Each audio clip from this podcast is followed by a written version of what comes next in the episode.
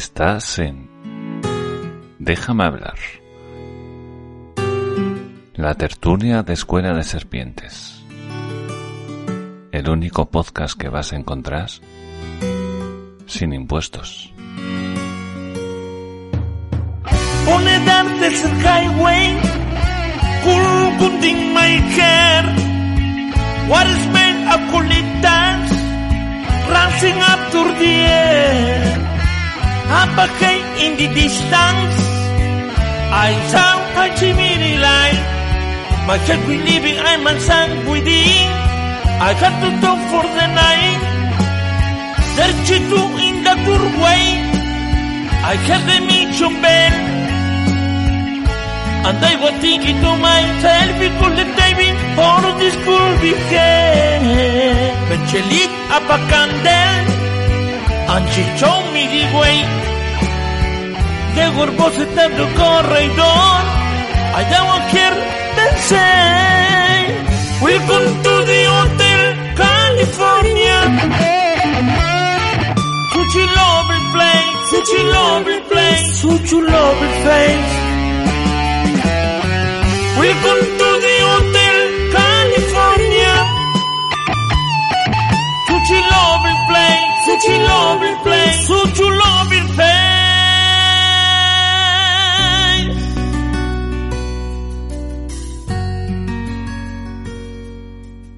Hola y bienvenido escuchante al capítulo número 31 del podcast Déjame hablar de Escuela de Serpientes. Esta semana es una semana muy especial porque del 1 al 7 se celebra el Día Mundial de la Lactancia en Estados Unidos y Latinoamérica, así que un gran abrazo a las mujeres que estén. Que viva la leche materna. Correcto. Como no es subvención nuestra, pues, pues, da igual. Bueno, pues nada, para este capitulito estamos los tres habitualmente, que estamos casi siempre últimamente los tres. Y tengo aquí a mi izquierda en la pantalla a Santi, arroba multisanti en Twitter. ¿Qué tal, tío? ¿Cómo vas? Hola, hola, todo bien. Todo bien, guay. Pues entonces ya está. Eh, por otro lado tenemos a Alberto que ha desaparecido por alguna razón, pero confírmame, Alberto, arroba alberto.real en Instagram, ¿estás? Estoy aquí. Ah. Bienvenidos a un capítulo más. Sí, Apple eh, está Sex. cambi- Ese- pa- para, para todos ustedes. Y también sé hacer ASMR. Bueno, eh, Sí. estaba aquí cambiando la cámara nada más. Eh, todo Ah, bien, vale. todo bien. A tope. Sigues con el proyecto, ¿no? De multicámara. Sí, eh, quería poner una exactamente una cámara desde perspectiva mía para, para ver lo que lo que se ve cuando yo estoy. no, ¿Me entiendes? La, la segunda Claro. cámara siempre con las películas detrás y ese tipo de cosillas, ¿no? La trampa. Sí, como eso que se pone por ahí, ¿no? De pop, ¿no? P-O-W. Point of view. Exactamente. Exacto. Point of view, escuela de serpientes. Exacto. Joder, qué raro es todo. Podrías ver un gran, un gran micrófono ahí delante nuestro, justo en la nariz.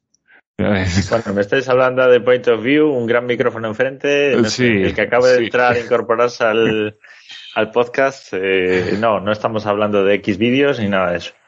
No, todavía no. Algún día, No hemos llegado a ese punto. cuando recaudemos lo suficiente. Exacto. Eh, eso, pagarnos ahí el botón de apoyar leches ahí en, Bueno. en iVoox. Dale a like. Dale Toma, a like Vamos a dejar. 5 segundos Cinco para que segunditos. le den. Ahí va, empezamos ya.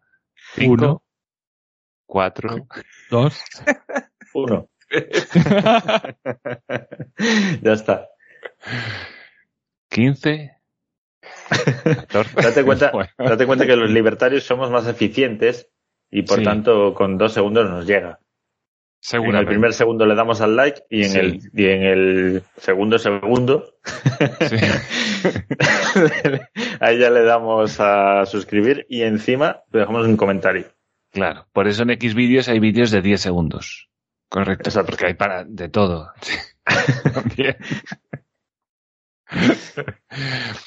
Bueno, nos apoyan como siempre Antonio Lozano con su canal de YouTube Diseñando de Propio y con su programa Caspa Bizarra en el 100.4 de la jungla zaragozana y que está por ahí el podcast también. en iVoox y en Spotify. Bueno, le dieron a me gusta en el anterior capítulo Matías Mefistófeles, Jake XIII, Mario Alberto Mariño, Pelirroja. Esta es nueva, ¿no? ¿Sí? Sí, yo Sí. creo que sí. Sí, todavía no manejamos. Pelirroja yo creo que es nueva. Ahora, Ah, aquí la gente se cambia el nombre, ya sabemos que aquí en el Garzón se cambia el nombre y no sé quién más. Claro, yo creo que es Ay, Eduardo sí. Garzón. No, Es Eduardo verdad. Garzón viene después, que es Francisco Lorín Colorado. Y ahora se cambió Ah, otra vez. Claro, claro, ahora se hace pasar por dos personas. Sufre un un trastorno esquizofrénico, pero no queremos hablar mucho de eso. Ah, Ah, que es pelirroja. Es que te había entendido pelirroja, como en, pe- como en plan de peli de izquierda, ¿sabes? ah, joder, Eso ya es mal hostia, no pensar, lo había ¿eh? entendido, ¿eh? Es Uf. que lo, lo dijiste así con pausa y yo ya, pues, oye, estaba imaginando lo peor. Oye, no, no está mal tirado tampoco, ¿eh? Cuidado. que hay más de una y más de dos. Bueno, pues vamos allá con la sección de Matías, con los audios. Algún día le tengo que poner una cabecera a esto. Y, y vamos allá, a ver qué nos cuenta Matías.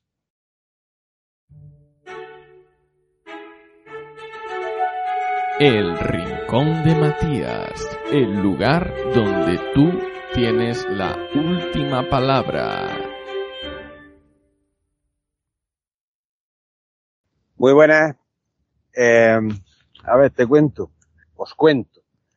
Pues ayer, miércoles, voy a trabajar como buen proletario y me tocó ir a, la capital de administrativa del reino de Taifas de Murcia. Y había uno de los paneles de estos que ponen en las carreteras, en la autovía, el panel informativo, por si hay un accidente, conduzca con cuidado, campaña de, de- sobre la velocidad o lo que sea y al entrar había un cartel que ponía que eh, nivel de contaminación alto eh, conduzca de forma eficiente. A ver, no es que sea Murcia una ciudad especialmente contaminada, ni, ni tenga como tienen otras eh, carteles al entrar que te hablan de los niveles de contaminación, si está alto, medio, bajo, nivel de no sé qué, no sé cuántas. Y tal. Y me dio por pensar, joder, es como culpabilizarnos a los que conducimos, que tenemos vehículos, o incluso las empresas que tienen vehículos, de que si hay contaminación es porque no conducimos de forma eficiente. ¿A dónde va todo esto? Pues en la misma línea de toda la historia esta de la calentología, que al final nos terminan echando la culpa a los, a los conductores, por ejemplo, o socializa, social, socializan la culpa sobre los conductores de un presunta alta contaminación que vamos, vamos a morir todos por la contaminación. Supongo que será pues para meter más mierda con las cosas de los coches eléctricos, de coger la bicicleta, transporte público, más Agenda 2030 de no tendrán una mierda y seguirá siendo más feliz que el tío La Pita. Mm, y por ahí vamos ahí. Y en fin, pues una mierda de cartel, pues me he armado yo esta paja mental. Venga, saludos. Ahí estaba el, el gran Matías. Gran Matías. Pero oye, a mí Gran me ha faltado aquí la introducción de la sección Por- Ah. ¿A qué te que, refieres? te- que teníamos preparada y nos la hemos saltado. Bueno, para el ¿Qué próximo. lo dices? ¿Sí? Sí, sí, sí. A ver si para ¿por qué se está riendo Alberto? A ver, esto es, esto es en, esto es en vivo. Se me ha ido nada, radio. es una, es una sorpresa, es una sorpresa. ¡Ah, es una sorpresa! ¡Ay, qué ilu- Joder, y, y, y- ¿Qué eres, ¿Y qué me Pamela? ¿Qué, me, qué me he perdido entonces? La Eh, introducción que ha preparado Alberto, pero. yo ¡Ay, Alberto tenía una introducción! La pasé dos veces. Dos veces. Joder, Mario. Ni queriendo ser ahí en plan ofensivo. Voy a pasar de tu puta mierda de introducción. No me gusta. No, perdón, No, yo perdón, no sé perdón, nada, perdón. no. Perdón, perdón, perdón, perdón, perdón. No, no sé. Se me ha ido a mí. No, no. Sí, Yo había preparado algo con, con todo mi cariño hacia Matías y hacia el reino Taifa en el que vive. Súper bonito. Y había, claro, una, una música así arábica de las suyas, muy, muy tradicional. Pero nada, luego lo pasaste por encima y yo pensé que no te gustaba, pero se ve que no, simplemente no la escuchaste. Ah, vale. Sí, perdón, perdón, perdón, perdón, perdón. No, vale, ya sé. En, eh, en nuestro grupo de Telegram que pasaste ahí. No, no, creo que no la escuché tampoco. eh. No, no. No, ni la escuché. Y mira que no es muy largo, eh, que son 16 segundos, ¿eh? Vamos a publicidad, es- vamos a publicidad, chicos. por favor. Pero ¿cómo? Yo he venido aquí a hablar de mi libro. Tú has venido aquí a hablar de tu libro. Eh, Bueno, pero vol- volviendo a ¿qué hago? ¿La pongo o qué? Joder, mierda. No, no, deja, deja. Mañana. Hostia, hostia, no, la incluyo vale, luego, si podríamos hacer quieres, el la primer incluyo en la podcast. edición y ya está. La gente la habrá escuchado y no entenderá esta discusión porque dirá, yo la, yo la he escuchado y no sé de qué están hablando. No. Podríamos hacer el primer podcast en, en poner primero el contenido y luego la intro de la de la de las cosas. Buah, y encima, y encima, después de escuchar la intro, el que, el que lleva el podcast, que es el que edita, no sabe, no sabe que tiene un, una intro ya el podcast y, y, y- y se ha olvidado 30 segundos después de escuchar la intro de que ha puesto una intro. Es muy raro eso. Es muy raro. Eh, sí. Volviendo al tema, ¿no, Santi? Sí, volviendo al tema. Eh, yo, Perdón, eh, no, acuerdo. se me ha ido. Perdón. yo creo que lo, a lo que se refería Matías, el gran- grande Matías, gracias por el audio, es eh, más que a, a conducir más eficientemente, yo creo que lo que te quieren venir a decir es que lo que tienes que hacer es ir en bicicleta o andando bajo la lluvia. Porque ya luego de, de lo de China y todo eso ya otro día hablamos, ¿no? Es decir, lo de lo de que el no sé si era el 70 o el 80% de la contaminación sea de China, eso ya pues eh, no estamos preparados para esa conversación, claro. No, no. mm, Yo creo que había un estudio de ahora que creo 25 ciudades más, más contaminantes del mundo, que solo esas 25 ya son el 52% de las emisiones mundiales. Y no me acuerdo exactamente, pero igual 15 eran chinas, ¿eh? 23, 23 de las 25 creo. Ah, fíjate, 23 a 25. sí. a tope. Allí algunos países utilizando sus recursos. Bueno, China, China compraba carbón a, a Corea del Norte, de hecho, ¿no? Pero bueno, muchos países utilizando sus recursos, recursos muy baratos para evolucionar, para producir energía. Y nosotros aquí, pues no solo no siendo eh, verdes, por decirlo de alguna forma, sino que vamos en una dirección extraña, tirando de molinos y tirando de eólicas y gastando dinero para, para seguir eh, produciendo energía con, con energías fósiles, porque se ve que la eólica y la, la, la solar no, no producen energía suficiente. Y luego tenemos los, los, las discusiones entre Rayo y, y, y Bernardos en, en la sexta, hablando sobre ello. Lo de los coches, yo no sé hasta qué punto la, la política o las ideas de ciudad de grandes urbes afectan sobre la política territorial general. Ah, con esto me refiero al tema de los vehículos y de hecho ya se ve como cada vez menos gente y mucha menos gente se saca el carnet, gente que no compra coches, bueno, porque viven en las ciudades y por lo tanto es un gasto enorme. Igual cuando necesita un coche, pues simplemente acuden a un alquiler de vehículos y bueno, se alquilan el, el coche para una escapada o lo que sea. Eh, Ahora lo que se llevan son los patinetes eléctricos, las bicicletas, bicicletas eléctricas.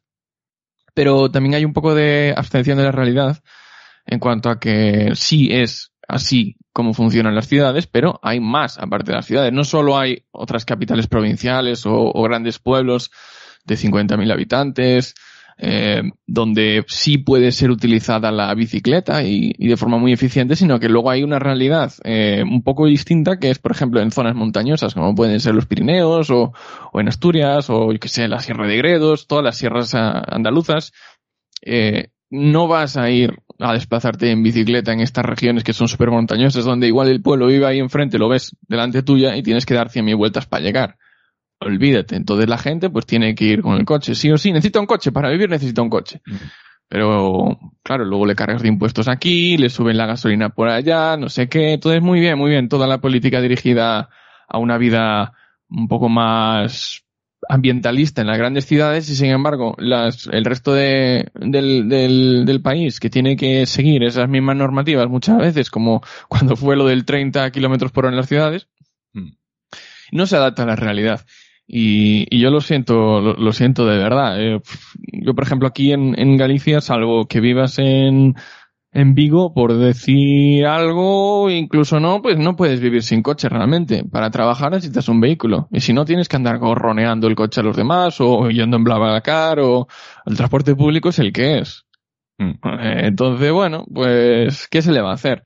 Y sí, seguiremos intentando eh, que el coche eléctrico se venda, un coche eléctrico que solo por el hecho de ser eléctrico pues ya es eh, súper super verde y súper tal, independientemente de, de las toxinas que pueda haber en las baterías, independientemente de si la electricidad para tu vehículo se genera pues quemando, quemando petróleo, da igual, el caso es el coche eléctrico y por lo tanto estás eh, favoreciendo que el planeta no, no explote. Correcto. Sí, bueno, yo creo que en estas cosas, ¿no? De, de- del tema eléctrico, lo de los patinetes, yo no sé dónde vi, no sé si era una cosa de España, no sé dónde era que te subvencionaban, bueno, te daban una bici eléctrica si vendías tu coche, o no sé qué narices. Eh, bueno, lo que pasa es que estas son cosas muy personales al final. A ver, eh, yo a lo mejor vería más lógico tener una, un patinete en Coruña. Si vives en Coruña, trabajas en Coruña y no sales de Coruña, salvo para irte de viaje lejos. Pero es más que nada funcionalidad mía propia porque me merece a mí la pena personalmente. Pero bueno, que el hecho de, también el hecho de que están intentando organizar todas las ciudades. Habéis visto lo de Barcelona, ¿no? Que quieren unir cuatro manzanas en una y hacer el, el cruce todo peatonal y hacer así con, con varios bloques de, de manzanas y así pues como reducir las calles de coches y mucha más peatonalidad. Claro. Por cojones, ¿eh? Eso también te lo digo, no lo han preguntado. O sea, esto. ¿Eso qué es? Porque las, las manzanas en, en Barcelona son pequeñas ya. O sea, a día de hoy. ¿no? No, lo que ver, sí está si habéis bien, paseado tiene- alguna vez por tiene Barcelona. zonas muy buenas que son cuadradas, cuadradas, cuadradas. O sea, Sí. lo puedes hacer, no es como que es Coruña, toda que la bueno, ciudad es vas. ortogonal, perfecta. Eso, eso está pensado, es decir, es, es correcto, creo que ese de Sí. lo que me lo había visto y, y me parece una solución bastante adecuada porque puedes gestionar el tráfico sin Sí. excesivo perjuicio para los vehículos. Lo que pasa es que Barcelona, ¿cuántas ciudades en España hay como Barcelona? Si, si Barcelona esto hay, fuera. Alemania y quedase Madrid tampoco, tampoco, Tampoco, el orden no, es, otro- es algunos barrios. ciudad. Sí, sí, sí. Entonces, tienes Barcelona y poco más. ¿Qué, qué otras ciudades han sido destruidas por bombardeos? Y que se han reconstruido. ¿Es esto Alemania? No. Entonces, bueno, pues mm, estupendo, pero Mm. es que la realidad de Barcelona no se puede aplicar al resto de ciudades. Creo que, creo que lo habían sacado de mm, San Sebastián, o si no era San Sebastián, era otra, otra ciudad eh, cercana, donde lo habían aplicado ese sistema en menor escala en el centro de la ciudad, ¿no? El, el corazón de la ciudad también tenía ese sistema de, de flujos de vehículos. Mm. Pero, pero es que es así, la realidad es diferente en cada ciudad. Sí, sí, incluso en cada barrio, ¿eh? Y, y, por supuesto, lo que a una persona, por ejemplo, en una ciudad tan grande como Madrid, lo que le puede interesar a una, a su vecino no. O sea, en tema de un vehículo eficiente y tal y cual, o sea, ahora, a día de hoy son, son caros todavía. No es que me digas que te vas a encontrar de segunda mano uno tirado ahí a, a 3.000 euros, olvídate. O sea, eso no hay. No es como coches de gasolina o diésel, que sí, que sí, siempre habrá alguna tartaja por ahí, ¿no? Que te salga tirada de precio. Pero, pero claro, y además la producción de los propios vehículos, que tampoco es. Claro, es una liada. Y yo no sé si. Y creo que les afectó además a las fábricas la movida esta de los chips, ¿no? Que hubo de repente No hay, bajón de no hay. producción.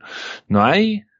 Y claro, como es todo eléctrico, pues, pues te has quedado sin coche, sin rumba, sin Como es móvil. eléctrico necesitas más chips, efectivamente. Es que el- creo que, mm, que era porque el sector de, de los vehículos, cuando llegó la pandemia, tuvieron que cancelar, paralizar, etc. etc. Entonces, creo que cambió su orden de prioridad con respecto al, al suministro. Entonces, mientras antes tenían su suministro asegurado, Mm. dejaron de pedir y por lo tanto el suministro que antes ase- asumían estas, estas eh, empresas de vehículos, pues dejaron de, pasaron a otras manos y ahora están viendo a ver cómo consiguen. Y efectivamente, al ser Pero bueno, la, todavía la más chips. no deja de ser mundial, de todas formas, ¿eh? Porque PlayStation 5 creo que andaba con la misma tontería, que no tenía... Correcto, correcto. Claro.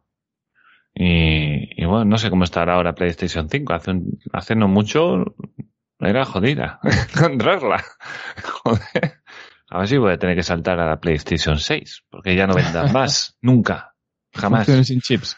Sí, lo que no faltan es móviles, ¿eh? No sé cómo lo hacen, pero no faltan móviles. A lo mejor tienes que comprarte la 5, pero ya con chips cutres, ¿sabes? Sí. Como los Tesla, ¿no? Que dicen que los que estén fabricando ahora, como les da igual, van a ser como con chips ahí de segunda. Bueno, es, es un poco la evolución tecnológica de todo, ¿no? Al principio es como muy, todo muy robusto y tal, y luego vas ahorrando material, ahorrando material, y, y bueno, eso pasa con casi todo. Bueno, ahí están los móviles también, ¿no? Que los hay hiperguays con cristal y no sé qué, y, y diamantes, y luego los hay de plastiquete, que están bastante bien también, la verdad. Tal cual. Mm. Y bueno, con respecto un poquito al tema de la conducción eficiente, pues ya sabes, Matías, hay que conducir como los taxistas, siempre en marcha larga. ¿Sabes? Y el coche. Ahí para, para joder bien el, el, la sonda lambda y el sistema este de los True Diesel, ¿sabes? No, sabes me estás hablando ahí. en chino, tío, te lo juro, no sé de qué me... Pues los Pero no coches se turbo sabe, diésel, si los conduces así en marchas largas y tal y cual, eh, se fastidian muy rápido Ajá. porque se llena de carbonilla eh, y, y luego el- la reparación te sale por una salsa. Así que bueno, si quieres eh, consumir eh, un 5% menos o un 10% menos que haciendo este tipo de conducción, allá tú, luego lo vas a pagar. Mm, vale, Lo pues vas menos a pagar. estás tú. Claro. Trabajo idea. y elementos que también consumirán y generarán carbono a su manera. Es decir, que lo que te quitan por un lado te lo dan por el otro. Pues yo siempre he sido muy de conducción de taxista, ¿eh? al final se nota en el ahorro de combustible, parece que no, pero un poquito No. sí. Un poquito sí. Yo le veo más sentido en los coches gasolina, eso sí. Mm. bueno. De todos modos, por dar el Sí. dato, eh, no me acuerdo cómo era el porcentaje, lo daban en Cosmos, en la sede, no en la de Carl Sagan, sino en la de Neil deGrasse Tyson, Mm. la, la nueva. La última, sí, la dos, vamos. Sí. Y, y decía que los princip- las principales fuentes, pero con mucha diferencia, de, de gases de efecto invernadero y de cambio climático, son naturales. Son los volcanes y un montón de cosas de esas. Eh, luego, si nos centramos... Prohibamos los volcanes.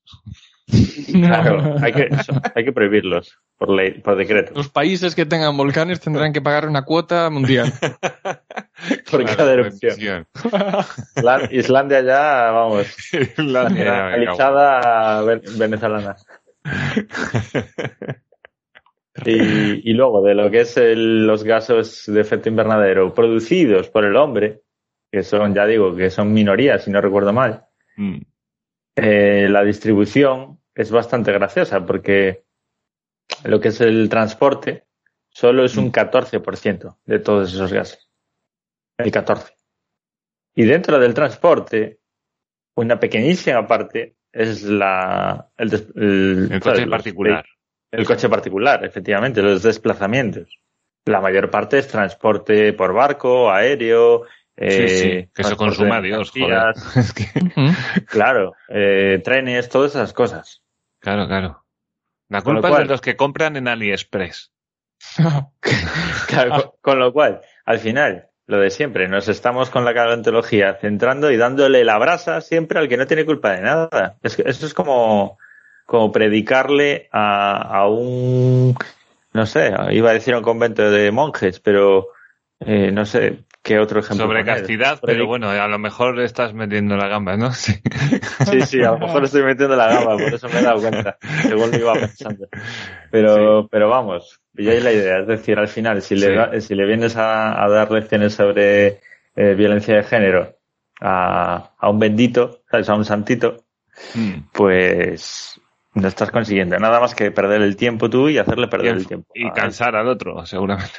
Sí, y encima a lo mejor provocarle que deje de hacer ciertas cosas que a ti te parecen micromachismos, tocar los huevos, cambiarle la vida para mal y no conseguir ningún efecto.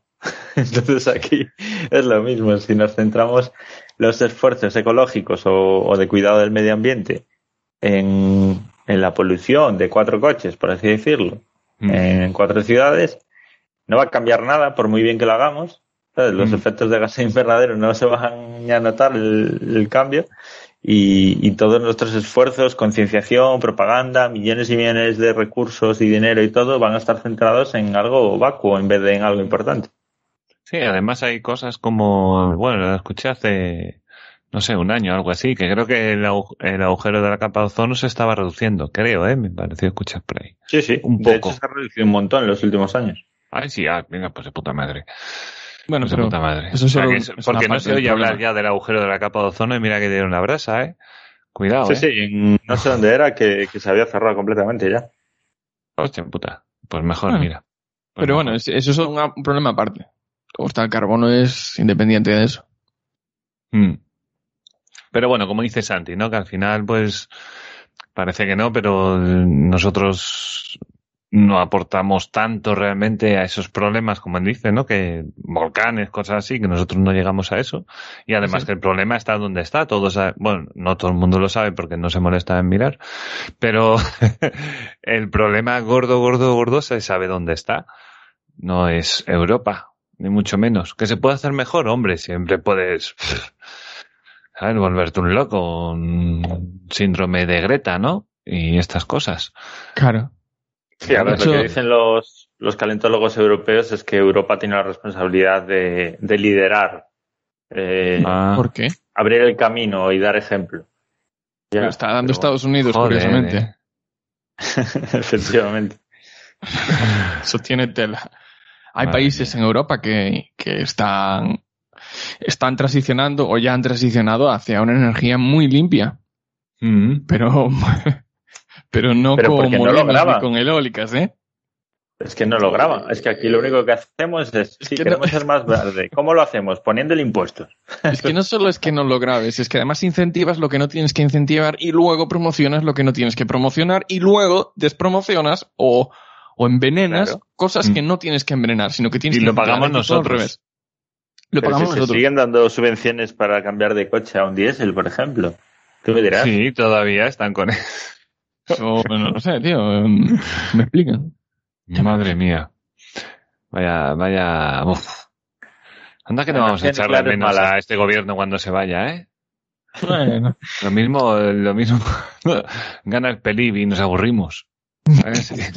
Pues, olvídate. Ya, Se ya el podcast. Claro, No, no, se no. cierra, se cierra ya, es lo que, es lo que hay. Eh, bueno, voy a poner el segundo audio de Matías, que es más cortito. Y vamos allá.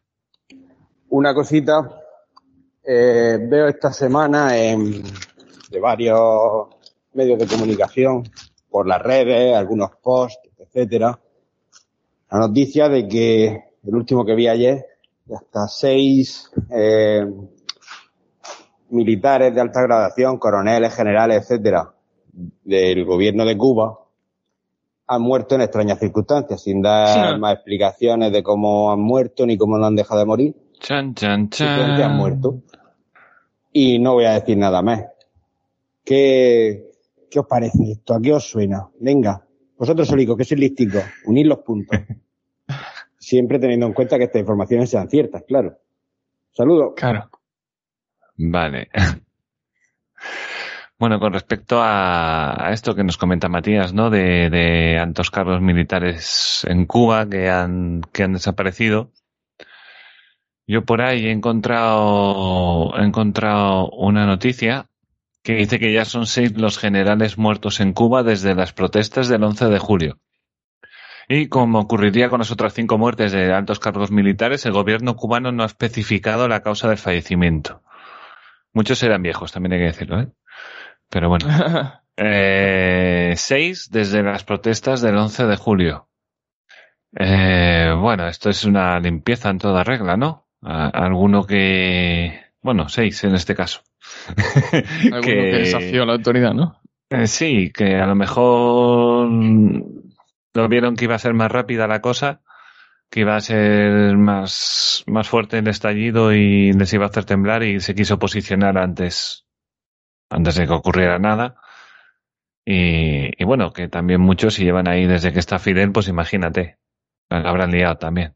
Te podrás posicionar al otro lado, pero la que has liado tela, ¿eh?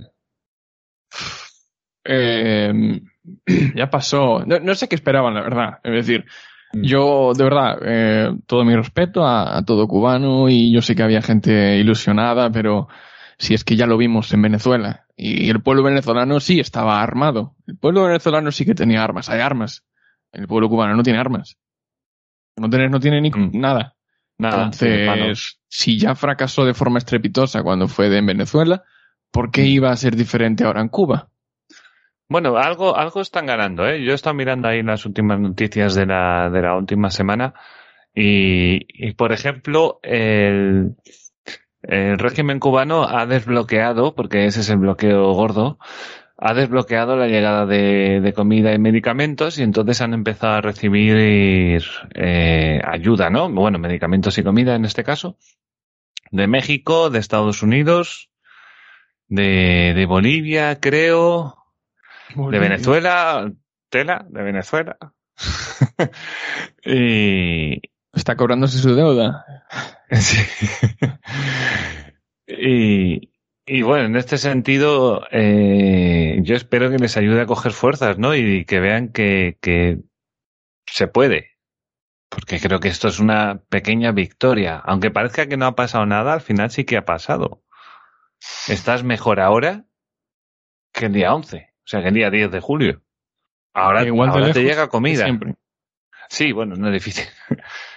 Y bueno, están repartiendo arroz y no sé, he leído por ahí granos, que no entiendo lo de los granos. O sea, ¿Granos? ¿qué, vas, qué- qué vas a plantar con los granos? Si luego te lo quitan. Si eso es de... si no, pues no te dejan plantar. Y, y bueno, hay algunas otras medidas también que, que estoy mirando aquí en la, en la noticia que... A ver, dame un segundito. Ah, vale, que viene por aquí. Mira, voy a leer un parrafito, ¿vale? Eh, la aceptación de la ayuda humanitaria y su reparto urgente, aunque insuficiente, se inscribe en esta línea, igual que la reciente decisión de eliminar hasta el próximo año el pago de aranceles a los alimentos y medicinas que los viajeros traigan en sus maletas o la autorización exenta de impuestos a las llamadas ventas de garaje, que cualquiera puede hacer en su casa para comercializar mercancías propias usadas o nuevas o también la autorización para la importación de paneles sola- solares sin fines comerciales, hasta ahora prohibida. Se ha anunciado además que la esperada legislación que viabilice la arrancada de la pequeña y mediana empresa puede conocerse esta semana. Eso yo creo que son victorias. A lo mejor no ¿Qué es es... eso de los garajes? Pues imagino que será la gente en su casa, pues que en su garaje pues, pues se pone a hacer sus cosas libre. de bricolaje. Sí, claro. Yo qué sé, la limonada, ¿no? De los niños en Estados Unidos. Esas cosas. Y yo qué sé, hacer un rastro o... o Que va no a tener sé. que liberalizar el mercado, el, el régimen va a tener que liberalizar el mercado para que no se caiga todo, ¿no? Es que al final, si no um, tienes algunas propuestas de libre mercado, eh, o por lo menos para ir liberalizando, la riqueza no sale. No, no hay. y al final acabará siendo otro... Claro. A ver, mientras llegue todo, mientras lleguen cosas al país, mientras, mientras llegue dinero, bienes al país, bien. Eh, si le Cobraba cobraba... el dinero no habla, ¿eh? Eh, bueno, pues a las remesas. Las remesas no, no se llevan una parte. Seguro. Depende cómo entre. Entonces, mientras Claro. tanto no deberían de poner pegas. Otra cosa es que salgan. Que ya no saldrían, ¿no? Bueno. No, uf, hostias. Bueno, sale, salen los del gobierno. El gobierno sí que tiene por ahí remesas hacia el exterior. Sí, sí. en, en casas, yates y estas cosas. Pero bueno, yo, yo creo que, que esta gente puede seguir ganando batallas porque yo creo que es arrancarle bastante desde donde partía. Ujú. Ojo, que ahora alguien te pueda mandar arroz ahí a saco. Han quitado impuestos por ahí, Sí, no sé. Es un avance, pero al mismo tiempo es, Mm. es un fracaso, en mi opinión, y es una piedra que va a ser difícil de, que va a estorbar mucho. Es decir, una vez que ya has fracasado, no vas a volver a intentarlo, al menos pronto. Es, o al menos también preparas a- al, al gobierno para, para una situación similar. Mm. Eh, es como un, un virus. Si no lo has matado, lo has hecho más fuerte. Pues es- a mí me da la sensación de que es algo parecido, pero bueno, superficialmente hablando. Bueno, el tema es que, claro, el gobierno ha sacado ahí a estos, a los boinas negras estos, Y bueno, se hablaba de que estaba, estaba todo muy intervenido, con mucha policía por las calles y mucha gente de esta que es un poco antidisturbios. Sí. Y bueno, disuelve Protección manifas. Correcto. Bueno, ya vale civil, ya vale lo que sea. Y, y bueno, claro, por eso está la cosa muy, muy complicada. Supongo que se habrán puesto en las casas que ellos saben que se tienen que poner, de la gente que se tienen que poner, estará todo muy, muy, muy controlado. Eh, ah, que por cierto, hace nada leí, cuando leí, no sé si esta mañana o ayer, que el gobierno cubano iba a lanzar, eh, ¿qué era? Un móvil. Eh, Sí, bueno, sí, sí, un, móvil, un móvil socialista. Cuidado, ¿eh? tienes que no, no, por favor, por favor, buscar la noticia. Control parental No, tiene, ¿o Por favor, por favor, buscarla. Sí, sí, un móvil que además eh, lo vi que tenía una foto además en una exposición y todo. Creo que no era tarda. rojo. Creo que no era rojo. Sí, sí. Cuba tardó seis años en desarrollar su primer smartphone, smartphone, el GDM, Exacto. que seguro que lo hizo China. Con ayuda de China.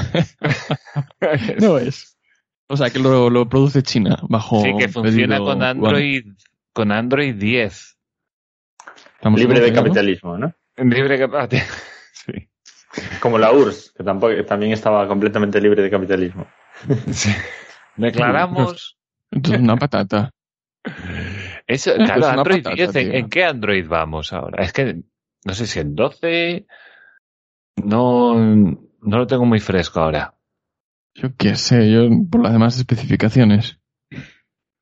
Android Sí, 12, sí, 13, vamos. traerá, sí, sí. Es un pisapapeles, pero bueno, si lo regalan a- al pueblo. No, no creo que Se lo regalen primero y segundo. Creo que muchos cubanos ya tendrán un, mo- un móvil bastante mejor que le haya regalado cualquier primo desde Estados Unidos. ¿sabes? cualquier Xiaomi que le haya comprado va- le va a dar mis vueltas. Desde Panamá. Sí, correcto. Y luego, luego estuve con respecto a esto de Cuba. Una noticia muy de aquí, de lo nuestro, ¿no? De Galicia, de, de lo que a la gente le, le encanta, ¿no? Eh, sobre Oleiros. Recordamos que Oleiros es ese pueblito cerca de Coruña que tiene una gran, gran cabeza de Che Guevara. Todavía. No se la Bueno, y no solo eso. Tiene también la, Y la las calle calles. del Che Guevara, Y demás. Sí, sí, sí. Me estuvo contando Benjamín en... Allá me dijo Sí, las sí, calles y no sé qué. Digo yo, hostia. Contad, contad, contad como si no supiéramos de qué se trata. ¿Qué tiene? ¿Qué tiene? A ver. Bueno, el tema, bueno, el tema es el, el alcalde, ¿no?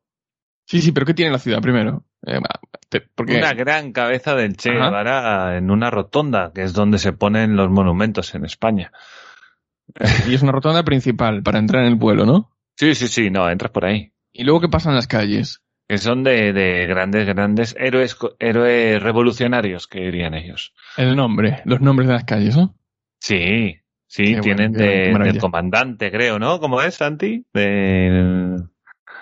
Tienen, tienen calle de Ernesto Che Guevara, creo, ¿no? Y calle Sí. de, del Eh. comandante no sé qué, lo pone ahí. Eh, lo pone en la Wikipedia, de hecho, creo. Hmm. Bueno, Pero vamos, nada. el, el caso Bueno, es que el al, tema al que- parecer el, el, Dime. el alcalde este, el Gelo, es el, el fenómeno, ¿no? Responsable de todo. fenómeno. Pues sí, pues vamos a hablar de ese hombre. El tema es que el tío el jueves por la tarde eh, impidió el debate sobre la situación de Cuba eh, mediante una, una iniciativa del Partido Popular que, que quería ser crítico con el régimen de, de Cuba.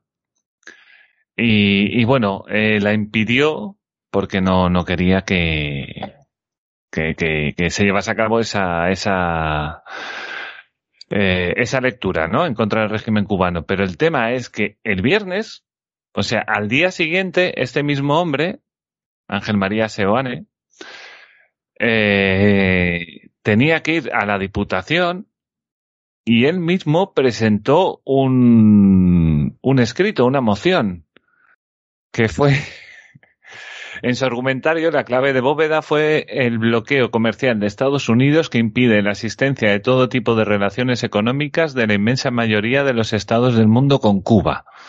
La moción incluía Ah. exigir al Estado español que inicie políticas de cooperación internacional reales y efectivas con Cuba para contribuir a mejorar la situación en este país hermano, con el que el pueblo español está estrechamente unido, creo. Es vencellado. No sé qué significa exactamente vencellado en gallego, pero Ven- Vencellar, sí, es eh, unir o conectar. encadenado. Bueno, como quiera, como quiera ser. Y, y bueno, este es el. Así está Ole- Oleiros, ¿sabéis, no? O sea, el jueves dice que no, que no se haga un escrito en contra del régimen cubano y la dictadura. Y el día siguiente lleva una moción en contra del bloqueo de, de Estados Unidos que impide a Cuba comerciar con otros estados del mundo.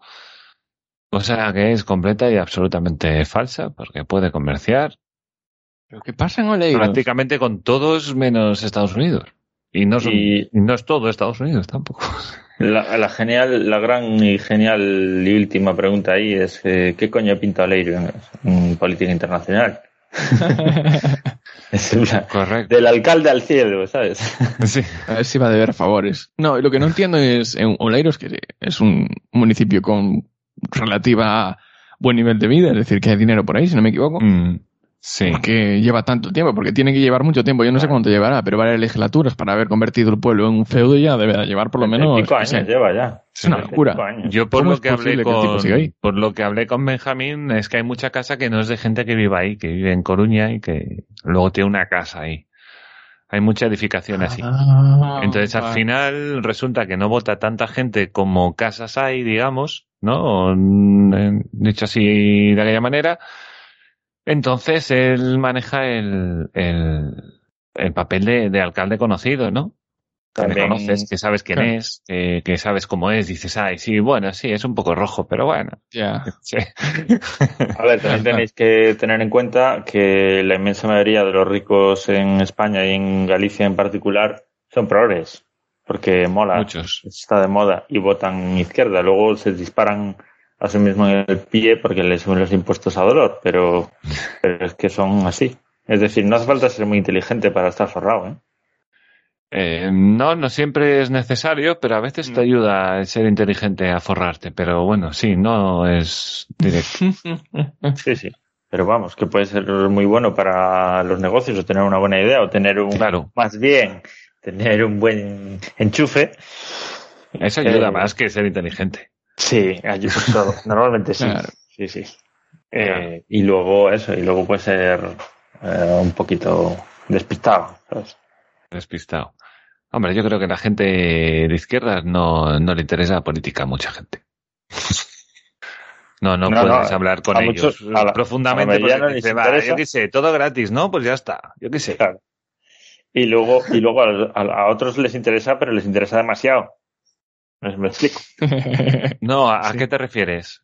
¿A- a Le- qué te- les interesa tanto que, que ya están ahí, vamos, como un pulpo, ¿sabes? Metiendo sus tentáculos por todos los lados de la política. Por eso les va Ah, bien. vale, vale, ya te entiendo. Sí, sí, que tienen intereses en la política, ¿no? Quieres decir.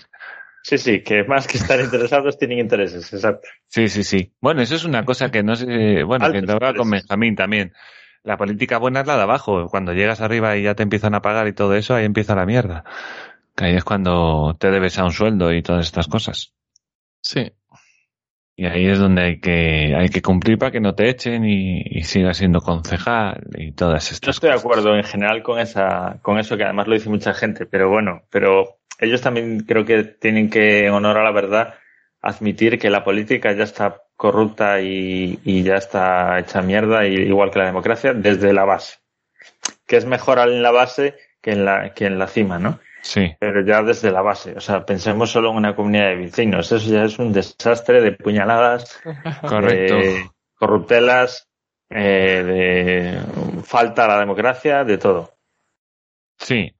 A ver, eh, sí, joder. Es que los seres humanos somos así. Al final todo el mundo quiere vivir en su casa para ellos mismos, pero luego, claro, es lo que hay. Al final, eh, lo mejor es como los países del norte, mucha más casa y menos piso. Y al final, pues, hace lo que te da la gana. Sí. Ostras, y, y completamente off topic, y así un poco de buenas a primeras. Es que he visto un tweet súper jodido. O sea, que no es una cuenta que, que me parezca que haga las cosas mal, al contrario, la sigo y la retuiteo y me parece que lo hacen todo bien. Pero hay una cosa que han hecho mal, no voy a decir la cuenta, ¿vale? El tema es que ha habido una noticia hoy en el mundo de un señor, ¿no? Que se despertó y había una persona en su casa y cogió, le metió un tiro y le ha matado. Le- ¿Vale? Se, ve, se despertó de noche, vio una sombra, no sé, algo así, era, fue así la cosa, entonces disparó, ¿no? Creo que tenía una escopeta, no sé qué, y le mató. Bueno, pues hubo una cuenta liberal que aplaudió. Supongo en, en- en esa idea de que ah, ha protegido su propiedad privada, entonces, claro, entonces, bien. Eh, dispara y luego pregunta, claro. eh, Sí, pero te da un brote psicótico. de pero no, acuerdo o es. sea, yo creo que no todo está permitido a la hora de disparar. O sea, entiendo que dispares en defensa propia, ¿no? Lo entiendo. Pero también entiendo que ese señor, a lo mejor en la confusión de la noche, que creo que fue a las dos y media de la mañana, a lo mejor estás sobao, te entra miedo, no ves bien, no, igual no sabe ni a dónde apuntó, ¿sabes? Y tuvo mala suerte y le dio. Y le dio mal, quiero decir, ¿no? Pero bueno, no, que creo que no es una buena noticia que a alguien le peguen un tiro. Si tienes Ya. a CB, te olvidas de la gente, pero tienes una escopeta a mano. Y dices, hostia, Claro, me- pero- claro, ¿te acuerdas que vives con alguien? Encuentras a alguien en, en la nevera, en la cocina, en plena medianoche, y dices, hostia, un desconocido. Y resulta que es, no sé, tu pareja de toda la vida. Mi compañero de residencia, ¿sabes? Sí, o sea, son puntos extremos, pero eh, la- el, el- el tema está ahí, es decir, eh, la facilidad de tener un arma letal eh, y la enajenación mental del momento, hasta qué punto puede ser peligrosa. A ver, yo entiendo al señor, ¿eh? Yo entiendo, lo- o sea, me quiero poner en su pellejo, ¿no? Y entender que, pues, se puso nervioso y se le escapó. Pero, bueno, pero tampoco es entiendo, que- lo que no entendí fue el aplauso, que yo entiendo que no fue por mal y, y, y bueno, yo les escribí poniendo que, que tampoco hay que aplaudir todo, ¿no? Lo que pasa es que cuando, cuando opinas sobre un tweet o un titular, pues Mm. opinas sobre lo que tú interpretas o quieres interpretar. Porque, a ver, cuéntanos, ¿cuál es la historia detrás? Al final, ¿qué pasó? ¿Quién era? Eh, ¿Realmente estaba robando? ¿O le, o le iba a intentar matar? ¿O era su, su primo? O, claro, que hay que saber más los datos para juzgar la situación, ¿no? No, no, sí, sí. No, y de hecho no sé si, si, el, as- si el tío que estaba ahí en la casa, dueño no, el otro, no sé si anduvo hacia el tío que tenía la escopeta, o sea, creo que hubo algo así. Bueno, pues entonces, Que es lo que te digo, que, pero que tampoco celebro que a alguien le peguen un tiro. O sea, ojalá no hubiera pasado. Ojalá no, no tuviera que morir nadie para aprender la valiosa lección de no te metas en casa ajena, joder. Creo yo, vamos. Que, que bueno, me refería más a- al aplauso, que tampoco pienso que sean mala gente, pero que bueno, que, que, que tampoco hay que celebrar estas cosas. Claro. Mm. Claro. bueno, yo ahí discrepo. No creo O sea, que estén ¿A ti te parece bien que matara a un tío? No, no, yo no quiero que la gente muera, como dice Claro. Bernardos. Bernard, Pero- dos. Bernardos. Pero dos, Sería- ¿eh? Pero eso, claro, eso es, es que me has hecho una pregunta totalmente de, de Bernardos. ¿A ti te parece bien que le pegan un tiro a alguien? No, pero es que no creo que estén celebrando. ¡Qué guay! Alguien le ha pegado un tiro a alguien, vamos a celebrarlo. A ver, yo leí la noticia, ¿eh? Y yo vi lo que Lo que ponía. Pero hay que entender Claro. el trasfondo cuando se dice algo. Eh, Sí, no se eso- puede ver desde la óptica del ofendidismo. No, Hay que verlo desde la óptica- disparado, a ver si me entiendes. De- o desde la intención del que dice el mensaje. El que dice el mensaje, si se considera liberal, obviamente si lo celebra o lo defiende, lo que Mm. estará diciendo es, pues bien hecho que se proteja su propiedad privada. O bien le está Mm. a alguien el llevarse un tiro cuando entra a atentar contra otra persona o su propiedad. Desde esa óptica, ¿no? En plan, qué bien, ojalá se muera y ojalá sufra además durante horas y horas. No creo que sea eso. ¿Tú crees que la violación de una propiedad privada da derecho a matar? si es para defenderte a ti mismo eh, o para sentar un precedente que defienda a muchos otros, pues eh, desde un punto de vista eh, filosófico, sí. Hostias, ¿eh? El fin justifica los medios. Hostias, ¿eh? No, no, el fin justifica los medios, no. Sí, Es- ahora estoy hablando sí. desde un punto de vista filosófico, no te estoy hablando desde un punto de vista práctico. Bueno, pero es que ha muerto una persona, ha Es- muerto una es un- persona, es el hecho un existe. plano práctico. Pero el hecho existe. Ha habido una persona que ha muerto por tal. que yo no digo que no estoy, no estoy, Claro, pero no estoy, no estoy discutiendo la defensa plano- propia, plano ¿eh? filosófico La, la defensa propia no al, la al estoy plano concreto de esas Sí. personas y al plano práctico de ese tiro Sí, eh, o esa muerte. sí. Y es lo que te estoy diciendo. Nadie está hablando en, o, na- o normalmente nadie va a estar hablando o apoyando eso desde el punto de vista, eh, digamos, terrenal. Claro. A ver, mira, a mí, a mí si, si coges la noticia y me dices, ni siquiera hablando de la tristeza del muerto ni nada, sin- simplemente lo explicas el tema de la propiedad privada, de tal, de defender lo tuyo, no sé qué, no sé qué, no sé qué, pues casi lo entiendo. Pero aplaudir.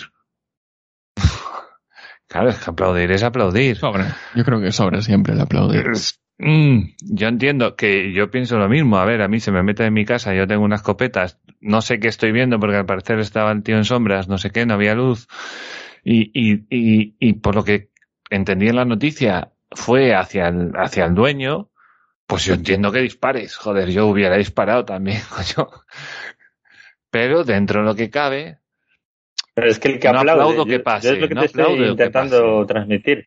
El que Sí. aplaude no está aplaudiendo que tú, bien, que lo mataste, que se joda, eh, se lo merece. No, Mm. nadie está diciendo esto. A lo mejor algunos sí, pero en bueno, a lo general, mejor lo entendí yo mal, claro, sí, no, a lo en mejor tienes general, razón, ese claro, aplauso que tú mencionas, ese aplauso en general, en la mayoría, yo creo que se defenderá desde el punto de vista de bien por defender tu propiedad, bien porque es lo mismo que tú harías, tú mismo lo has dicho, porque te estás defendiendo. Eh, bien desde un punto de vista filosófico, porque la propiedad eh, es, eh, sagrada y es lo que tenemos que defender. En ese sentido, eh, ¿qué pasa? Siempre se pone en estos, o siempre surge la polémica cuando se pone un caso real de fulanito de tal, con nombres y Mm. apellidos, que ha ocurrido y ha muerto no sé quién. ¿Por Mm. qué? Porque te da el, eso, te invalida argumentos ya, eh, o, o discusiones o debates eh, serios y formales, ¿no? Te, te tienes que quedar en lo, en lo humano, ¿no? En lo sentimental, en lo tal, que, que en el caso particular, eh, vuelvo a insistir, Mm. eh, claro que está ahí. Eh, y, y yo soy un defensor de, eh, de la paz y de, y de la no violencia y de todo esto. Pero, ¿qué pasaría, por ejemplo, si en vez de ser una noticia de un caso real, simplemente es un supuesto de debate? Decimos, bueno, una persona X, que no existe, es Sí. un supuesto. Entran en la casa, no sé qué, y en medio de la noche, y tú ves una sombra y se abalanza sobre ti, y tú tienes un arma, puedes disparar o no puedes disparar. Pues la inmensa mayoría de liberales, o muchos de ellos, defenderían que claro que sí. ¿Qué pasa? Ahí no es ofensivo, porque no hay un titular o una noticia en sucesos. Mm. Pero para mí es lo mismo, es decir, ¿por qué no puedes opinar sobre un caso real cuando la, cuando la situación es así a debate? Obviamente Sí. no vas a tener ese debate con los familiares que están velando al, al muerto, ¿no?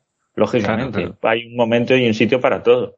Hombre, yo no creo que el dueño, el dueño de, de la casa tenga que ir a la cárcel, por ejemplo. No creo que tenga que ir a la cárcel. Claro, pero yo tampoco creo que el tío esté contento de lo que le ha No, ocurrido. no, ni a él, ni al- ni supongo, al que ha vamos, no sé.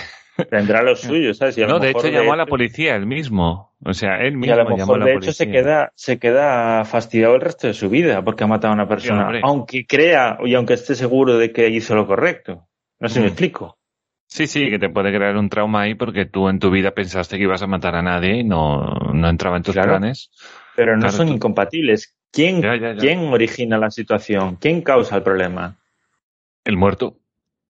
Claro, Sí, originalmente sí, el sí, muerto. no, está claro, está claro. No, no, eso está claro. No, no, yo por eso no, no, no iba tanto al- a la legitimidad para disparar, que entiendo. Hay un poco, ¿no? En- pero bueno, que, que bueno, a mí no me, no me gustó el, el tweak, como dice Fabián Cebarrio. creo que, que- creo que lo podían haber puesto de otra manera, pero bueno, tampoco pienso que la gana mal, ¿eh? O sea, tampoco pienso que sea mala gente. Y, y bueno, y me parece que ha sido un buen... ¿Y tú, escuchante, qué opinas? Si alguien entra en tu casa, ¿tienes derecho a matarle?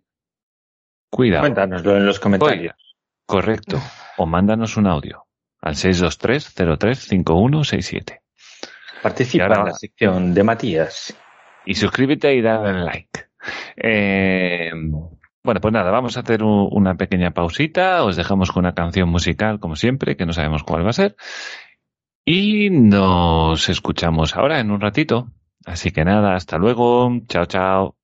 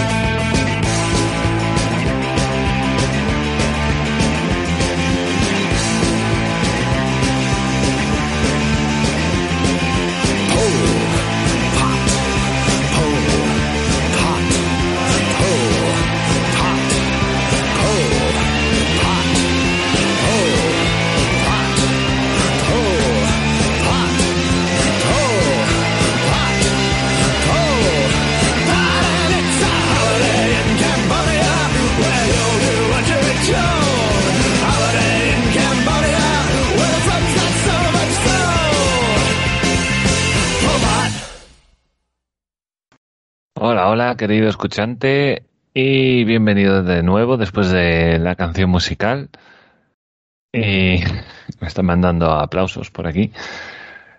Eh, vamos a, pasar por lo menos un poquito por encima, ¿no? Porque a mí me tocan mucho las narices porque como llevamos un año y medio con esto, pues estoy hasta las narices. El tema ahora mismo en España, que no sé, depende del país donde esté escuchando, no sé si estarás en las mismas o, no, o en la tercera, pero aquí estamos hablando de quinta ola. Pero es una quinta ola relativa. Me explico. Eh, la variante Delta ha entrado en España, creo que era un como un 60% más contagiosa que la, que la otra, que creo que era la británica. Eh, el tema es que esto contagia a Dios. Esto contagia a Dios. A Dios Entonces, también. A Dios también. Sí, sí. Joder, yo pensaba Sí, que sí. estábamos No, el otro día, el otro no, no ha podido entrar a desayunar hoy en la, en la panadería porque no tenía el, no se había vacunado. ¿Te puedes creer? Así, Madre así está la mía. cosa. Sí está la cosa. Entonces, entonces tenemos que emigrar a China, ¿no? Al país de las libertades. Sí, sí, sí, sí, al pa- al pa- y a un país verde y, eco-friendly.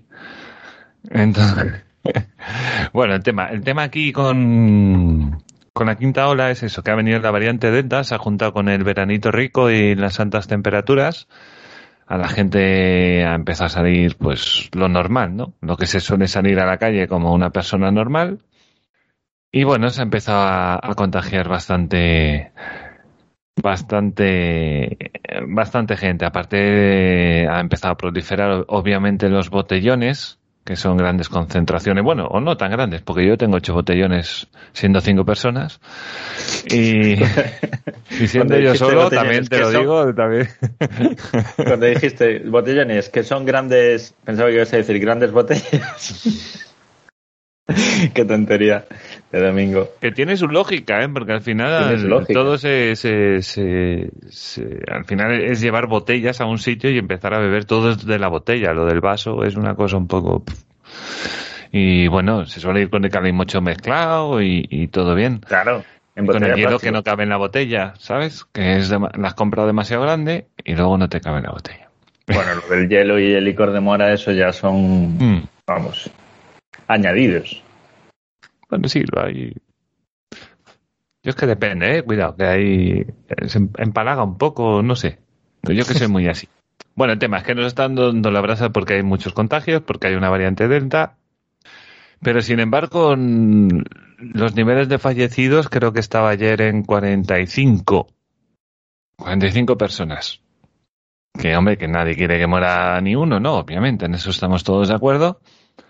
Pero pero bueno, que estamos en un nivel raquítico. Pero la Sin curva embargo, está aplanada. parece- Está prácticamente aplanada. A ver, es tan pequeñito la subida porque hemos tenido muy poquitos, muy poquitos, la verdad, pero con respecto a la, a la ola de contagios que es mayor que la tercera ola, o sea, que hay un mogollón de contagios, no está muriendo casi nadie.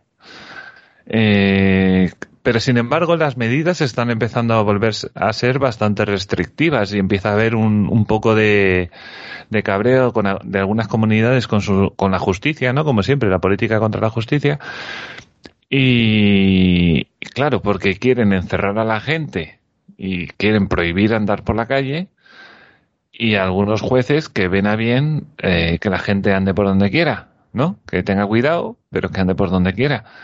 Entonces los políticos, como siempre, en vez de hacer una labor de divulgación, de información, de, concienciación, digamos, pues no, prefieren decirte que no puedes salir a la calle, que te tienes que morir en casa con 33 grados de noche, como ha pasado en algunos sitios, que no puedes salir ni a la puñetera fresca. Y, y bueno, y, y a muchos locales, obviamente, seguimos ahí con el ocio nocturno que cuando parece que, que abre una puerta, pues, pues viene alguien y se la cierra. Y yo no sé cómo aguantan, sinceramente, llevan un año y medio con la tontería, o sea, yo, yo no sé qué abre, o sea, no sé quién abre, porque me parece increíble que todavía aguanten. No solo el ocio nocturno, porque, por ejemplo, también hay los casos eh, de diferentes tipos de negocios. Un ejemplo podría ser el del turismo rural, las casas Mm. de turismo rural, que eh, hasta hace nada estaban hundidas. eh, después de un año y medio, los que hayan podido sobrevivir ya increíbles. Y, y de repente te dice, no, pues sabes que de las reservas estas que te iban a dar un poco de una bocanada de aire, Hmm. para agosto, pues mira, ahora te las cancelan todas porque ahora solo se pueden estar máximo 10 personas. Sí. Y luego, claro, las restricciones, por ejemplo, que se, se ha inaugurado la idea en Galicia de pedir eh, certificado de vacunación para poder entrar dentro de los locales a consumir. Se ve que durante año y medio, pues, no ha pasado nada. Pero ahora, si no tienes la dichosa vacuna, pues no puedes comer dentro. Por alguna cosa, no sé, no sé qué pasa. Y, bueno, claro, está, está afectando. Yo donde trabajo ya he visto varias personas que se han tenido que levantar, o sea, se habían sentado y se tuvieron que levantar y, e irse. Aunque solo sea por descuido, ¿eh? aunque solo sea por, por otras cosas, porque te has olvidado el papel y no llevas el móvil o lo que sea. Y, y parece que cuanta más gente está vacunada, peor. Peor, porque es menos comprensible a todas luces. O sea, que los, si la, A mí me hace gracia el, el meme ese que hay por ahí, ¿no? Que, que decía lo de. lo- porque salía un pantallazo, ¿no? De, la- de la, la sexta noche, Hmm. que salían poniendo algo así como un cartelón, ¿no? Detrás en el digital, en la pantalla esa que salía algo como. eh, hay que obligar a vacunar o algo así. Sí, Y en gigante, ¿no? En letras gigantescas. Sí. y, y ponía eh, estos son los mismos que el que animaron a ir al 8M y que decían que el virus era una gripe un poco fuertecilla Sí, sí, sí. y es así Y es así, y es así. Bueno, eh, había que vacunarse y obligar para qué para ahora que no valga para nada La verdad que hay una corriente muy grande de gente que no se quiere vacunar, ¿eh? Y no se va a vacunar. Y yo creo que esa gente, y cuantas más medidas le pongas, peor. O sea, en Francia están así como locos, ¿no? pero es que yo creo que la diversidad de opinión y gente que opine diferente a la norma es sano y es, es muy necesario hoy en día y en cualquier sociedad sobre todo para mantener la libertad y la diversidad de opinión Claro, y a día de hoy que, otro- que- que se saben las cifras, ¿no? Que tú dices, bueno, sabes que si te vacunas te puedes contagiar, pero que los síntomas son muy flojos y ya está. Pero, pero eso es un poco como lo de llevar o no el cinturón de seguridad. Pero a ti, ¿qué más te da que tu vecino se ponga el cinturón de seguridad o no? Mm. Déjalo. Si se mata, pues es cosa suya. Mm. Esto es un poco igual. Lo digo en el sentido de que tú imagínate que lo llevamos al extremo. Imagínate que todo el mundo es pro vacunas y además es tan pro vacunas que ponemos la vacunación obligatoria. Tú ahora extrapólalo a otras cosas. Al final acabamos en la tiranía. Sí, hombre. A ver, eh, no me voy tanto a la tiranía. A ver, que esto es una movida, claro. El tema es que es, es que es un virus. Tampoco estamos hablando tanto de política, ¿no? Al final. Pero bueno, hemos, yo creo que hemos pasado a un punto en la vacunación que está bien, que no estamos como otros países, que la vacunación aquí por lo menos va bien. Siguen con vacunas por ahí desaparecidas, pero bueno. Eh, al final, que más que menos los de riesgo están vacunados. Eh, sanitarios están vacunados. Eh, hasta los 40 casi todos estarán vacunados ya. Hasta los 40 años. Y menos. Yo, yo tengo 40 y ya estoy vacunado. O sea que la gran mayoría supongo que estén vacunados. Eh, Efectivamente. Y ¿Quién se va a contagiar? los motivos. Contagiar se va a contagiar todo el mundo, porque eso hay que tenerlo claro. El virus va a pasar absolutamente por todo el mundo, estés vacunado o no estés vacunado. Eso no te lo quita ni en tato. Porque esto es Que un virus sí, pero- muy contagioso. Sí, dime, dime. Pero recordemos que esos eran exactamente los motivos, primero, para los encierres, para las restricciones, Correcto. para luchar sí. contra la mm, contra la propagación libre, y el... eh, sí propagación del virus. que lo echo de menos, la- eh, tengo que las decirlo. personas vulnerables y demás no tenían riesgo de morirse. Correcto. Ahora, si era para hacer tiempo hasta la vacunación, ya ahora se ha vacunado el que ha querido, todos. Bueno, siguen ahí, ¿no? No, no, no, no todo el que quiere. Pero bueno, eh, van por franjas, sabes, están en ello. está- Sobre Sí, lo más importante yo creo que está todo. Racional y científica. Yo creo que lo más importante está todo. Gente de servicio Claro. público, o sea, todo. Pero ahora resulta que no, que no queremos soltar la gallina de los huevos de oro, ¿no? Entonces es en plan, bueno, pues o antes mentías, o mientes ahora, o en ambos casos, probablemente. Es, es muy probable, sí, yo no digo que no, yo no digo que no. Alberto, ¿quieres decir alguna cosita? Lo de la gallina de huevos de oro es básicamente el control que te da el tener un estado de alarma o algo similar para Mm. poder pues hacer la política te- que te dé la gana, igual que algunos políticos han manifestado, como Íñigo Urcullo eh, manifestaba y lamentaba no tener el, el estado de alarma para poder eh, poner un, una- un, un toque de queda en las noches y por lo tanto así eh, cortar el tema del botellón por los aros, ¿no? Los botellones recordemos que están prohibidos, los botellones están prohibidos, sin embargo, pues nunca se le hizo especial caso desde las autoridades y bueno, era una de esas prohibiciones que se pasaban por el forro de los... Entonces, eh, por ese lado es verdad. Eh, estamos vacunados en gran medida, tenemos los datos, eh, la mayor parte de, de comunidades, por no decir todas, eh, se encuentran entre un 50 y un 60% de la población con, con toda la pauta eh, inoculada. Hablábamos, si no me equivoco, de un 70% que sería el esa frontera. No, ahora están, en, cual- ahora están en 90. O sea, que hasta el 90% Por el- no, por- vale, por- ok. Porque es muy contagioso. Es que la movida de estas que es muy No contagiosa. es tan todo el problema. No, No. es tan contagioso. Vamos a ver, yo Ah. ya he pasado por dos de estar con gente contagiada, pero caminar y moverme entre ellos, estar trabajando dos veces y todavía no lo he cogido. O sea, que tan contagioso, eso, tan puede, pero eso no puede ser casualidad. Tampoco. Puede ser pero datos, tanto como ver, nos lo dicen. ¡ay, Dios mío, que no, que he estado, me he pasado al lado y he respirado al lado de una... No. pues es casualidad, tío, ya está. Hombre, da, da gracia porque no, no te ha tocado. O sea, que lo mismo Claro, podría haber. ¿no? Y eso sin mascarilla. Pero bueno, vale, eso ya es historia. Si llevase mascarilla, entonces ya igual, igual me contagiaba. Igual si llegase mascarilla sí que me contagiaba. Bueno. Em, los locales. Los locales es otra. Los locales, ya hablábamos aquí de, de cuando... Es que el privilegio del- de, la de carne verde, cuando podías viajar por, por, por tener el, la vacuna puesta. De aquellas era algo más complicado, al menos aquí en España. Ahora yo mismo me, me, me pinché la primera el, el jueves. ¿Y Ya qué tal? El brazo, el brazo lo tengo casi normal ya. Igual en un par de días lo estoy normal. Mm. Y yo tengo 27 años, es decir que aquí, aquí en Galicia ya para la semana, en esta semana van a, a vacunar también a mi pareja que tiene 25. Es decir que en cuestión del mes de agosto pues ya llegarán hasta, hasta mayoría de edad, supongo. Quien no quiera pues no irá, pero no será porque no pueda.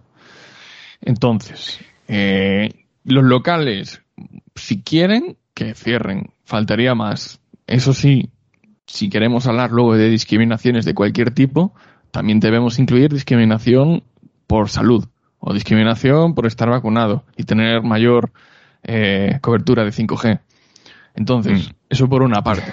Eh, eh, la- la cafete- las cafeterías, no sé qué, el, el propio Burger King tampoco, no creo que le haga muchas gracias las cadenas tener que estar cerrados a determinada gente. Y Ya no se trata de, de si estás o no vacunados, ni igual, pues yo que sé, simple pereza de no tener que andar pendiente de la, del asunto ese.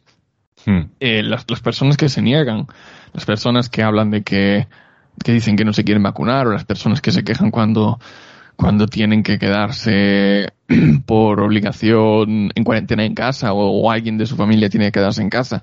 Esa gente, lo de siempre, la, la encasillan dentro del negacionismo, es decir, que no puedes, no puedes pensar que la cosa no es seria y no ser negacionista.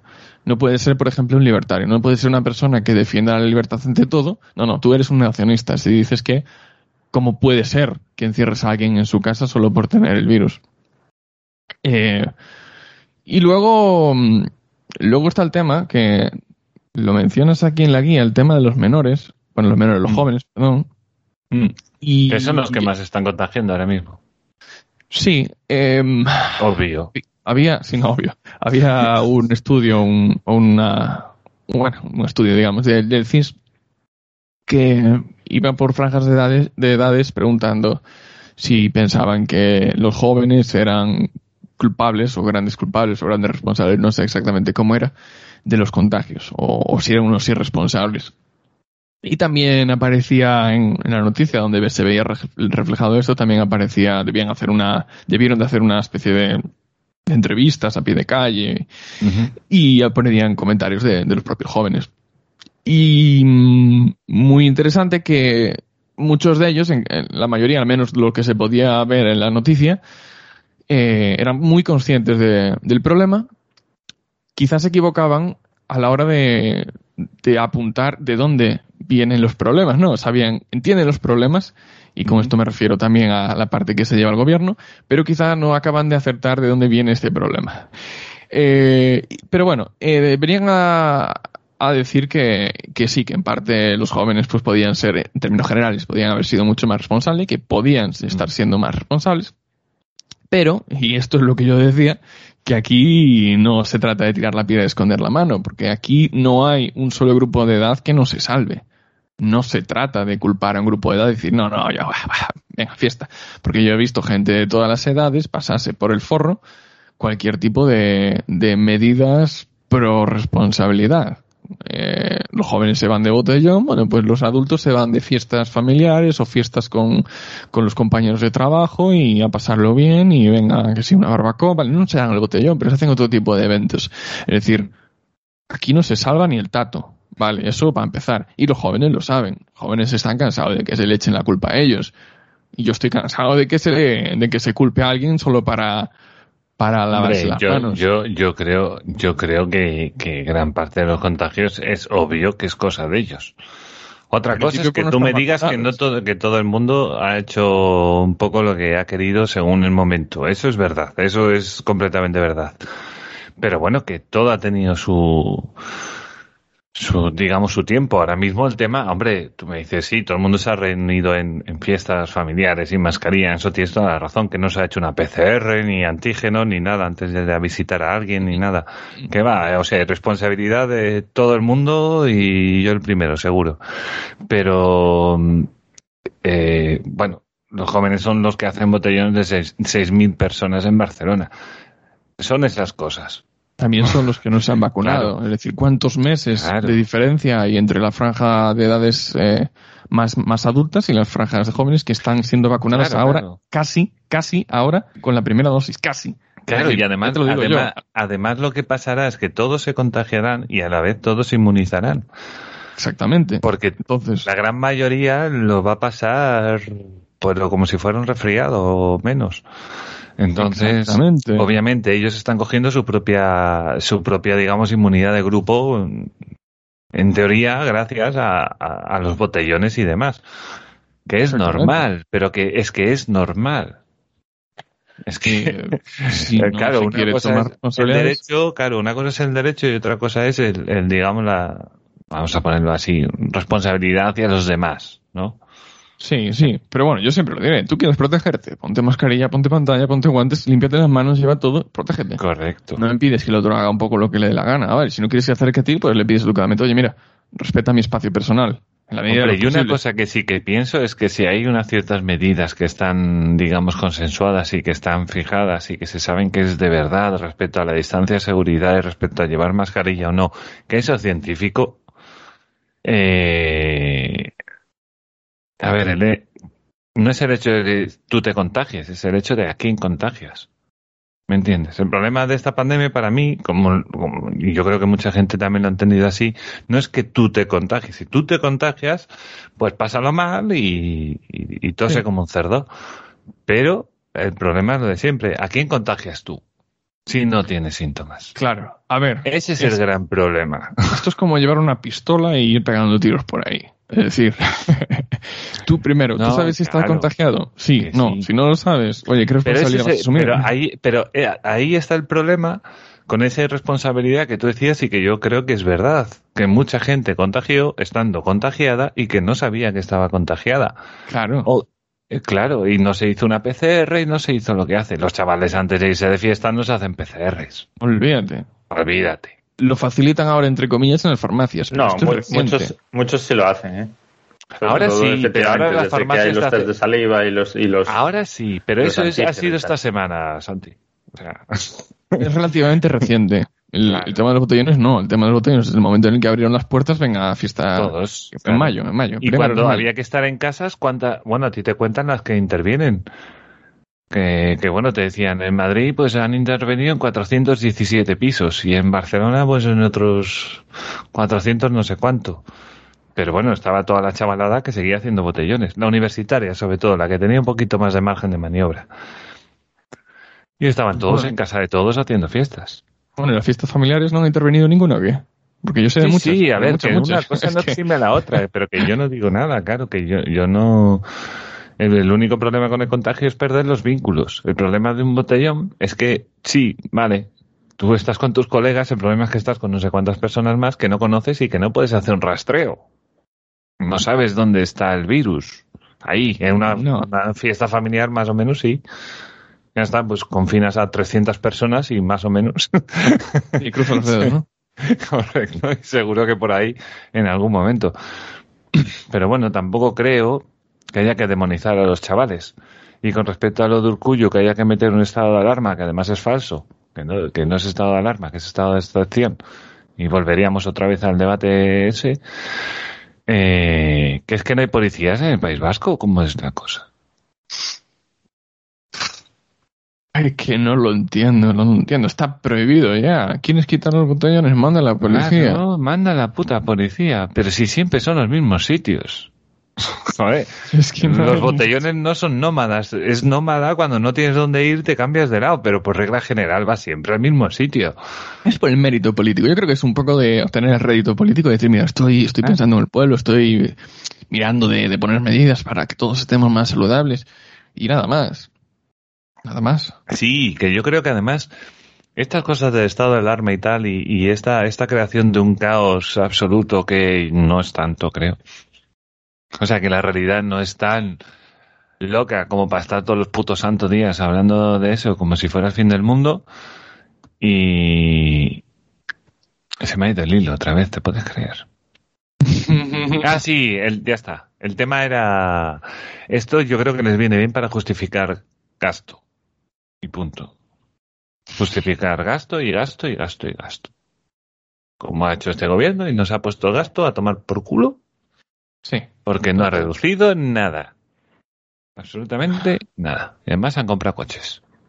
Y si Pedro Sánchez se va tres semanas. No sabemos a dónde. Por favor, escuchantes, si sabes dónde se va Pedro Sánchez de vacaciones, tres semanas, pónmelo ahí, porfa, en los comentarios, que yo no tengo, no tengo ni idea. La verdad. No sé si será, ¿a ¿dónde se fue? A Doñana, ¿no? El año pasado, a Doñana y a Tenerife, algo así. Tengo ni idea. No sé. Claro, qué bien. Eso no lo socializa, ¿eh? El cabrón. O sea, regalarnos ahí un- una semanita a todos los españoles en Doñana una vez en la vida, eso no. La vida, que no es tanto pedir, ¿no? Joder. Es como cuando Fidel Castro vino a comer marisco aquí en nombre de los cubanos, hijo de puta. Como por todos los cubanos. Claro, joder. En representación de los cubanos me voy a zampar aquí una que no veas. Mariscada hasta con percebe por 35 euros. Eh, bueno, hemos tenido ahí un... Wow. ¿Nos ha desaparecido Santi? Ha hecho un cuando crees que me ves. Tiro del cable. Eh, Eh, no, es sí. cuando crees que me ves junto a la pared, hago chas y aparezco a tu lado. Ya, gracias. Ah, pensé que no la conocía. Es que tú eres muy Estaba- joven. estaba no sé en qué momento, no sé si era... No sé. Pero que nació que repetía las, las canciones de, de toda la vida y venga y dale, bum, bum, bum, bum, bum, bum, Claro. el mismo ciclo de canciones. Pues imagínate los chavales que nazcan dentro de 300 años. ¿Tendrán su música? No Joder, pero imagínate ponerte a escuchar todo. Coño, nosotros, pues bueno, podemos escuchar de los 40, ¿no? De hace casi 100 años, ahí, podemos empezar por ahí. Pero los de dentro de 300 van a tener música ahí, va. A saber cómo está la cosa. Bueno, eh, voy a seguir al siguiente tema ahí mientras Santi soluciona Vale. sus problemas. y Luego ya le ponemos al día. Y nuestro siguiente tema era una pequeña pincelada acerca del Ministerio de Igualdad, ¿no? Que está ahí a tope ahora. No sé qué le pasó durante la semana que, que Irene Montero cogió el teléfono, ¿no? Abrió Twitter y dijo, se van a cagar. Sí, que estuvo- que no hablan de mí. Correcto. Y estuvo hablando de algunas propuestas que quería sacar adelante, ¿no? Una de ellas, por ejemplo, era el punto violeta. El punto violeta son, son distintivos Sí. de locales y demás, ¿no? En el que una mujer que sufre malos tratos, pues podría ir ahí y encontraría, digamos, un refugio, una gente que, que gracias a este distintivo hacen ver que están dispuestas a ayudarle, ¿no? A ayudarla en este caso. Sí. O sea, eh, también mira que cuando tenga el punto violeta también tenga el cartel este de que, de que no, de que en este local no se golpean las mujeres. ¿sabes? Pero- Mira que tengan los dos, porque a ver si no tiene el otro, Claro. Y venga distintivos. Violencia, el Claro, libre de violencia machista. ven, ven, habla de esto, No. pero como no tiene el otro cartel, resulta que pegan a las mujeres. Cuidado con estas cosas, hay que estar muy al loro, ¿vale? Este es comprado, es traído de otro lado, ¿verdad? Lo de los puntos morados ya se veía desde hace tiempo. Igual no era en España, igual era en, en algún otro país, pero ya lo habíamos visto. Que los ponían en la calle o en igual cabinas de teléfono, cosas de esas. Que, que bueno, ya ves. Eh, decía, mm, lo tenía por aquí marcado, pero como, como no paro de hacer clics, lo desmarqué. Sí, este es el hombre de las mil pestañas en el Chrome. ¿eh? Sí, y ahora- tengo pocas y debo tener unas 25 o así. Eh, hablaba de que tenías que aportar cierta información mínima básica sobre a- a- algo así. Es decir, no solo tienes que, no solo puedes poner la pegatina, sino que además tienes que aportar cierta información al respecto, ¿no? que es en plan número de- de teléfono o quién lo lleva o algo así. Si hay algún... ¿Puede ser? No sé. Mm, No, luego, luego cuando lo, cuando lo vea lo, lo comento. Pero Hmm. bueno, eh, en general, eh, eso, una pegatina para poner en tu local o un código QR, qué sé yo, una mínima información acerca de lo que sea, o si Hmm. quieres poner el punto en la calle. Hmm. Ya ves tú, es decir, eh, otra política más de, del ministerio que no busca eh, acabar con los problemas que sí existen, sino pues generar otros o aparentar que están haciendo algo y no están haciendo nada. ¿Qué puede pasar si tú pones un punto púrpura, un punto morado en la calle? ¿Qué puede pasar? ¿Para qué vale? Una marca en el suelo. Por si ves a alguien ahí parado, pues puedes, puedes pensar que esa persona necesita algún tipo de ayuda o lo que sea, ¿no? Es como cuando hablaban de este de, de los mensajes eh, escondidos de, de cuando pues eh, estás en una relación con una persona y esa persona pues no te permite, bueno, te tiene, atrap- te tiene atrapado, no, no te permite hacer nada, bueno, pues había ciertos gestos para dar a entender que tú estás siendo eh, eh, secuestrado, entre comillas, ¿vale? No me salen las Mm. palabras. Sí. ¿Eso podría ser algo similar? Bueno, no, quizá no, porque es demasiado evidente, ¿no? Eh, Porque pero lo de denunciar a la, a la policía se ve que no se lleva ya. le denunciar a la política, la policía no se lleva ya. A la de política que- siempre hay que denunciarla, pero sí, a la policía. a pesar de que se, se puede hacer de forma que totalmente mm, sin rastro ninguno, a llamadas Claro. sin rastro. Eh, Pa- pagamos a esa da gente del 016, les pagamos. Efectivamente. estas eh, cosas. Claro, no están sin cobrar y dicen, no, que te den por el culo, no, te atienden. Y, Ujú. caray, eh, te- otra cosa es, una vez que llamas, eh, yo quiero pensar que no te dejan desamparar. Eh, Esto es como cuando, por ejemplo, tú estás atrapado en un régimen, un régimen cubano, ¿no? Y tú denuncias a, dices, me están haciendo esto, esto, y pides asilo político. ¿Vale? La has liado, quieres asilo político para marcharte y ahora te dicen que no, entonces la jodiste. Yo no creo Sí. que este sea el caso. ¿vale? Pero bueno, en cualquier caso, esto, este punto púrpura no tiene nada que ver con eso. Eh, No. Lo que sí que me da, lo que sí que sí, sí que ocurre es que es otra de estas políticas que vuelve a insistir en una problemática eh, virtualmente diferente de, de la real, eh, que viene a agravar más ese problema de esa división entre, entre la gente que sí que cree que hay un problema serio de, de, de patriarcado que afecta a todas las ramas de la sociedad, incluye pues el, el techo de cristal, por ejemplo, Mm. o de desigualdad salarial eh, y todas estas cosas que vienen, beben un poco de, de la misma fuente. Y esto lo que viene es a alimentar este, esta ideología. Y cuanto más ali- alimentes esta ideología, pues menos lógico o menos razonable, eh, menos piensas en cuál es el origen y la problemática real. Y yo es como ni, lo veo. Igual ni te, ni te cuestionas el tema. No te cuestionas nada, no te cuestionas nada y vuelves a tirar de los argumentos oficiales. No sé si tienes hasta en la guía algo, algo, bueno, eh, sí, el tema de más adelante en las Olimpiadas, por ejemplo, el, el tema de, del patriarcado y, y el sexismo, un vídeo que pasó un compañero por Telegram acerca, bueno, no, no, no sé muy bien cómo era, pero una conversación entre dos negros y, y la, la, mujer hablaba sobre el los privilegios blancos, pensando que la otra persona con la que hablaba pues era un hombre blanco y resulta que era un hombre negro. Es decir, todo este tipo de cosas de, de- del sector oprimido contra el sector eh, privilegiado y, y al final no, no, no razonas que, por- que esa persona puede haber llegado donde ha llegado o tener lo que tiene pues por ser algo diferente que no esas, esos, eh, esas típicas proclamas, ¿no? En el caso del vídeo, por ejemplo, eh, el tipo debía ser un, un eh, radio, bueno, un comentarista de radio, algo así, no sé. El caso es que probablemente le fuera muy bien. Y la mujer decía que eso era por un privilegio de, por ser persona blanca. Y las personas blancas, pues, eh, también harán lo posible por, porque las personas negras, pues, no lleguen a eso. Y resulta que el tipo era negro y había llegado ahí, según él, o como él, él pensaba que era por su propio mérito, por su propio valor.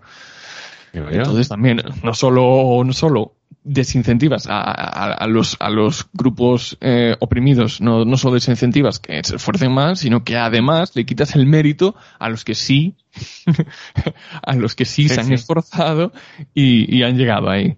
Eh, Sí, lo prejuzgas automáticamente, ¿no? Dices, ah, tú eres locutor de radio y te va bien. Ah, entonces eres blanco. Entonces eres blanco. no, joder. Si tú eres negro y no te ha ido bien, no es porque no, no lo hagas bien, sino porque eres negro o porque eres mujer. Y este tipo de cosas, como el purpuro, purpura, purpuro círculo este, mm, para mí es simplemente echar más leña al fuego. Pero otra es otro, otra mm, forma de decir, oye, mi ministerio está trabajando, Mm. y al mismo tiempo también dejarse nuevamente, que ya debe tener agendado, ¿no? Y cada cierto tiempo dice, hay que dar noticia, hay que aparecer en la tele, y suelta una de estas. Ahora mismo ya soltó esta y estará preparando la siguiente para cuando le toque dentro de dos semanas o así, pues sacar otra diferente.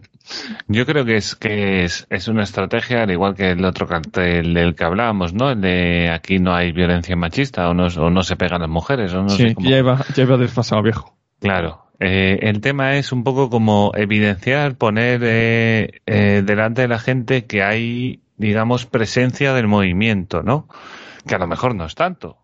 Que es a lo que voy. A lo mejor lo ves en una tienda que trabajan cinco personas y le ha puesto el jefe, pero las otras cuatro no, no ni entran ni les se la suda a lo mejor Claro. directamente.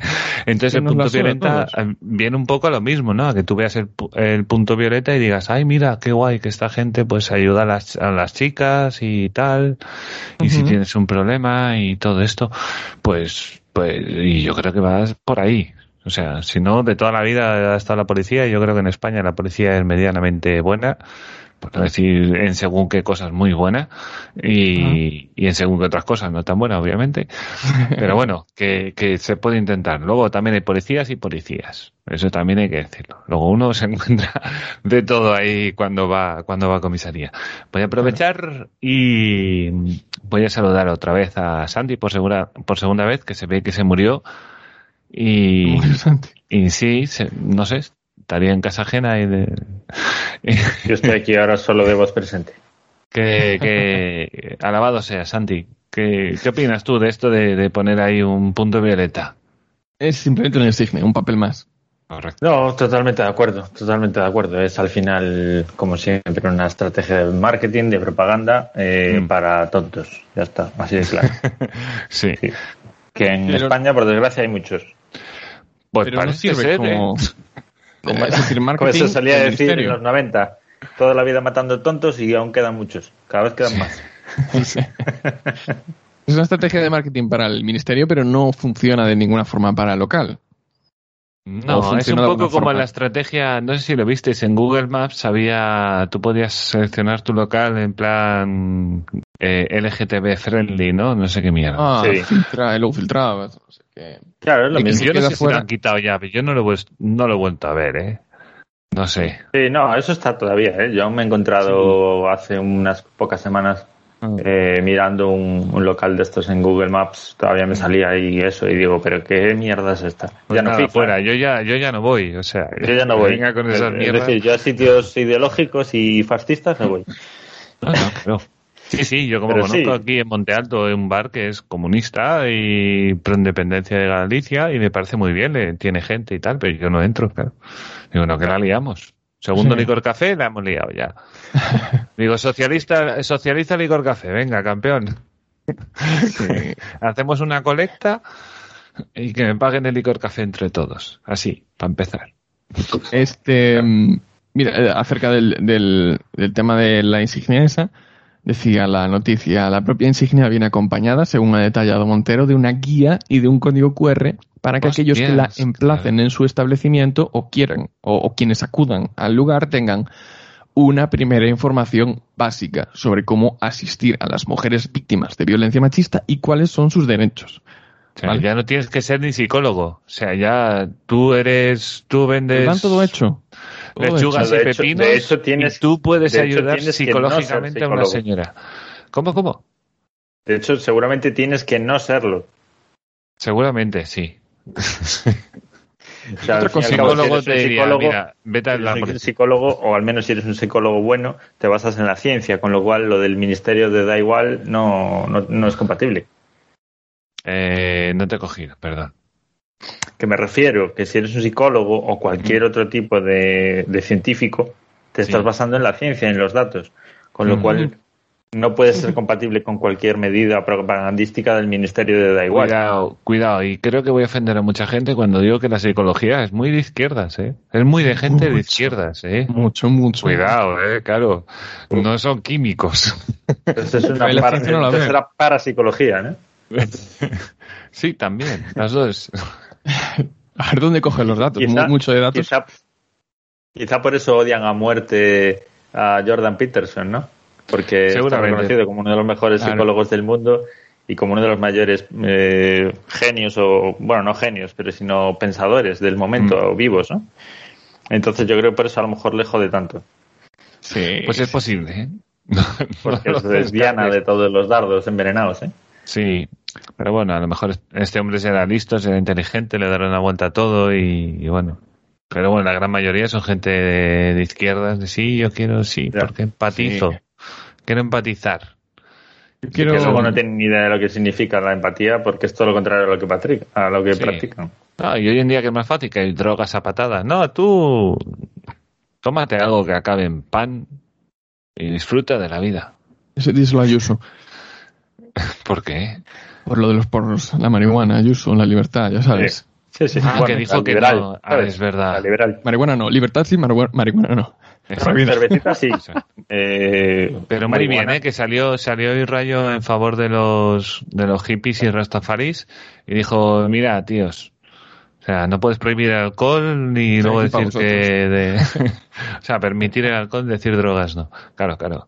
Este, yo quiero antes añadir, antes de que se nos vaya de otro lado, eh, este tipo de, tanto la insignia como otro tipo de cosas, una, una noticia que me llamó la atención, aquí de, de Santiago de Compostela, parece ser, yo no lo sabía, que había un barrio, el barrio de San Pedro, que, que le llamaban la, la pequeña chueca de Compostela, yo no lo sabía. El caso es que me, llamó la atención un titular que decía, San Pedro, el barrio gay friendly de Compostela que abre camino al resto. Yo diciendo, caray, si hay un barrio gay friendly, entonces los demás, ¿qué pasa? Matan a los maricones, ¿no? Entonces, y luego había otro titular por ahí, otra noticia, que el titular decía, soy gay y me da miedo salir a la calle. Entonces, a ver si... A ver, hay ciertas cosas, ciertos problemas que existen y nosotros no vamos a negar nada, pero es que da la sensación, da la sensación, no, está ocurriendo que se crean a base de titulares, a base de medidas como el punto púrpura ese y todas estas cosas, se crea un universo paralelo Violeta, Alberto. nada Violeta. un universo violeta que nada tiene que ver con el que vivimos. Entonces, oye, nada, eh, eso, en el momento, lo que dijiste tú, en el momento en el que no tengas la insignia en tu local, entonces es, no ¿Qué entres ahí porque te van a pegar. tengas la insignia? Te van a pegar. Claro. No tienes la insignia, es que entras y te van a pegar. Estuvo Claro. un, un bar irlandés de, de Estados Unidos del siglo XVII, yo qué sé. Sí, pero bueno, es más de lo mismo. Vamos, no ha cambiado nada. Es siempre de, de siempre la estrategia del socialismo del siglo XXI. Eh, eh, arrogarte tú la representatividad de lo que te da la gana y todo lo demás que no sea yo eh, lo señalamos como a lo anti-yo. Y punto. Ajá. Sí. Y alguno dirá, guau, ¿y dónde está el gasto aquí? Pues la- el gasto está en la guía y en el código QR. y, eh, y en imprimir todos esos colores violetas. Eso va a costar dinero que, que sale de nuestro bolsillo. Porque pigmento no, caro. no va gratis. Y, y bueno, otra, otra de las noticias, así saltando un poco, que nos ha dado el Ministerio de Igualdad, que lo ha dicho, es que debe ser que es agosto, ¿no? También, ¿no? Que dijo, voy a tirar tres o cuatro mierdas ahí y dejo todo hecho ya para agosto. Eh, dijo que, que lo de la señora esta que secuestra niños, lo de Juana Rivas dice que si Juana Rivas ingresa en prisión va a ser un escándalo para el movimiento feminista. Porque el movimiento ¿Qué, qué, feminista qué va... queréis? ¿Qué creéis? ¿Que, que va a ser un escándalo porque se les, se les va a ver el plumero? Ah, En plan que la gente va a decir, pero no éramos todos Juana, ¿cómo era la cosa? entonces toda esa prisión, ¿eh? Claro. ¿Qué, qué pasa? O, o que resulta que, que todas las feministas van a decir, no, no, claro, porque estaba, estaba justificado llevarse a los niños porque el otro era un hombre. Y ya está. Y como no Este- tiene, no tenía una pegatina de esta de que no ejercía la violencia machista, pues vamos a pensar que sí la ejercía. Mm, Es que es muy gordo que salga ahí y que interprete de repente. Lo del gobierno con el poder judicial en este país es una cosa maravillosa. Siempre en contra. O sea, injerencias las posibles. Las posibles. No entienden que no pueden opinar, que se tienen que estar aparte, que son el puto gobierno. Nada, no entienden nada. Oye, Opinando y ojito, ojito con la noticia esta que tienes eh, puesta del eh, mundo. Tiene 810 comentarios una noticia. 810 comentarios, ¿eh? Sí, Ni sí, en sí. Twitter. Es No, tremendo. Es que, claro. Eh, pero va a es pasar. que va a pasar. es que, claro, Van a claro. meterla en la cárcel, eh, y igual hacen un poco de guerra diciendo esto no puede ser, esto no puede ser, y luego Mm. pues supongo que taparán y aquí no ha pasado nada. Y seguimos como Ujú. si no hubiera pasado nada y, y tenemos la razón. Supongo. No sé cuántos Sí, años sí, le ha sí. caído, pero Eh, no me acuerdo, no me acuerdo. No, no, eran, pero unos cuantos, ocho, puede ser. puede ser. Acaban siendo cuatro o cinco, pero... Joder, madre mía. Pues bueno, otra noticia más. ¿Tú quieres decir algo acerca de esto, Santi, a todo esto? Acerca de no, lo de yo- Juana yo- Rivas. No, más de lo mismo. Es decir, yo ya, ya he dicho suficiente en, en todos los episodios, creo. Ya está. Es una mierda de ministra. Ya está. Ministerio de da igual. Eso lo dice El todo. ministerio da igual. Para Que sus votantes igual. lo hace muy bien. 500 millones al año. Claro. Y bueno, luego tenía una eh, una tercera noticia que iba en relación a que Igualdad quiere eliminar, por ejemplo, los tres días de reflexión obligatoria antes de abortar. Ah, Que, que bueno, yo no sabía que existía eso. ¿Sabes? Que.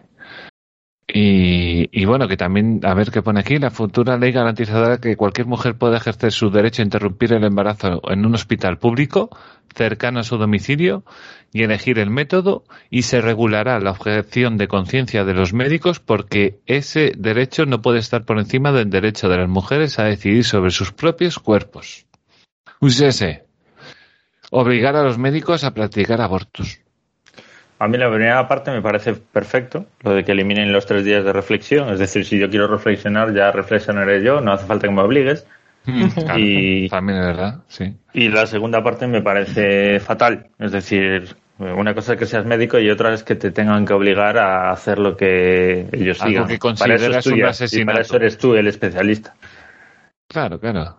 No hay una cosa Es- tan, tan fuerte es- como es esta, ¿no? Porque tú, obviamente, Claro. si eres un médico que, que quiere ejercer la objeción de conciencia, yo lo que deduzco es que tú entiendes que estás asesinando. O sea, que es una cosa gorda. Gorda, gorda. Que vayan ellos y lo hagan los políticos. Claro, que se que remanguen vaya Irene y vayan Montero allí ahí. a hacer Claro. turnos. Claro. Este como cuando vas a una tienda y esperas que un experto te asesore. Y luego hay esos otros momentos en los que tú vienes ya con tu idea estudiada, con tu reflexión hecha, y vas a la tienda y te cae el pesado de turno que no tiene ningún tipo de habilidades comunicativas y te dice, no, no, no, tú lo que necesitas es esto, tú hazme caso, no, no, no, tú qué dices, pero qué dices, eso no es lo que necesitas, tú déjame, yo te digo. Hay gente que sabe hacer eso. ¿eh? Sí. Exactamente. Entonces, oye, eh, los, los tres días de reflexión, yo estoy de acuerdo, eh, faltaría más. Si no quieres reflexionar o reflexiones, es cosa tuya.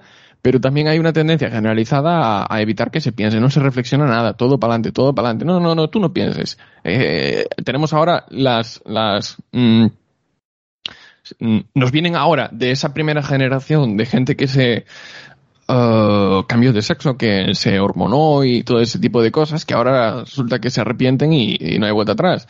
Eh, y muchas de esas personas, pues porque no reflexionaron. ¿Fue su responsabilidad? En parte sí, pero en parte también eh, fue promocionado por los diferentes estados. En, en, en Reino Unido, por ejemplo, que hubo una, una noticia que había saltado un poquito más a, a lo mediático y, y es que en todo el proceso te dicen, no, no, es que lo que tú- a ti te pasa es que tienes un problema y tú lo que te pasa, el experto te dice, lo que tú necesitas, ¿no? Eh, no tú necesitas Sí. un Intel Core, no, porque a ti eso no te vale, venga, gástate 500.000 euros más.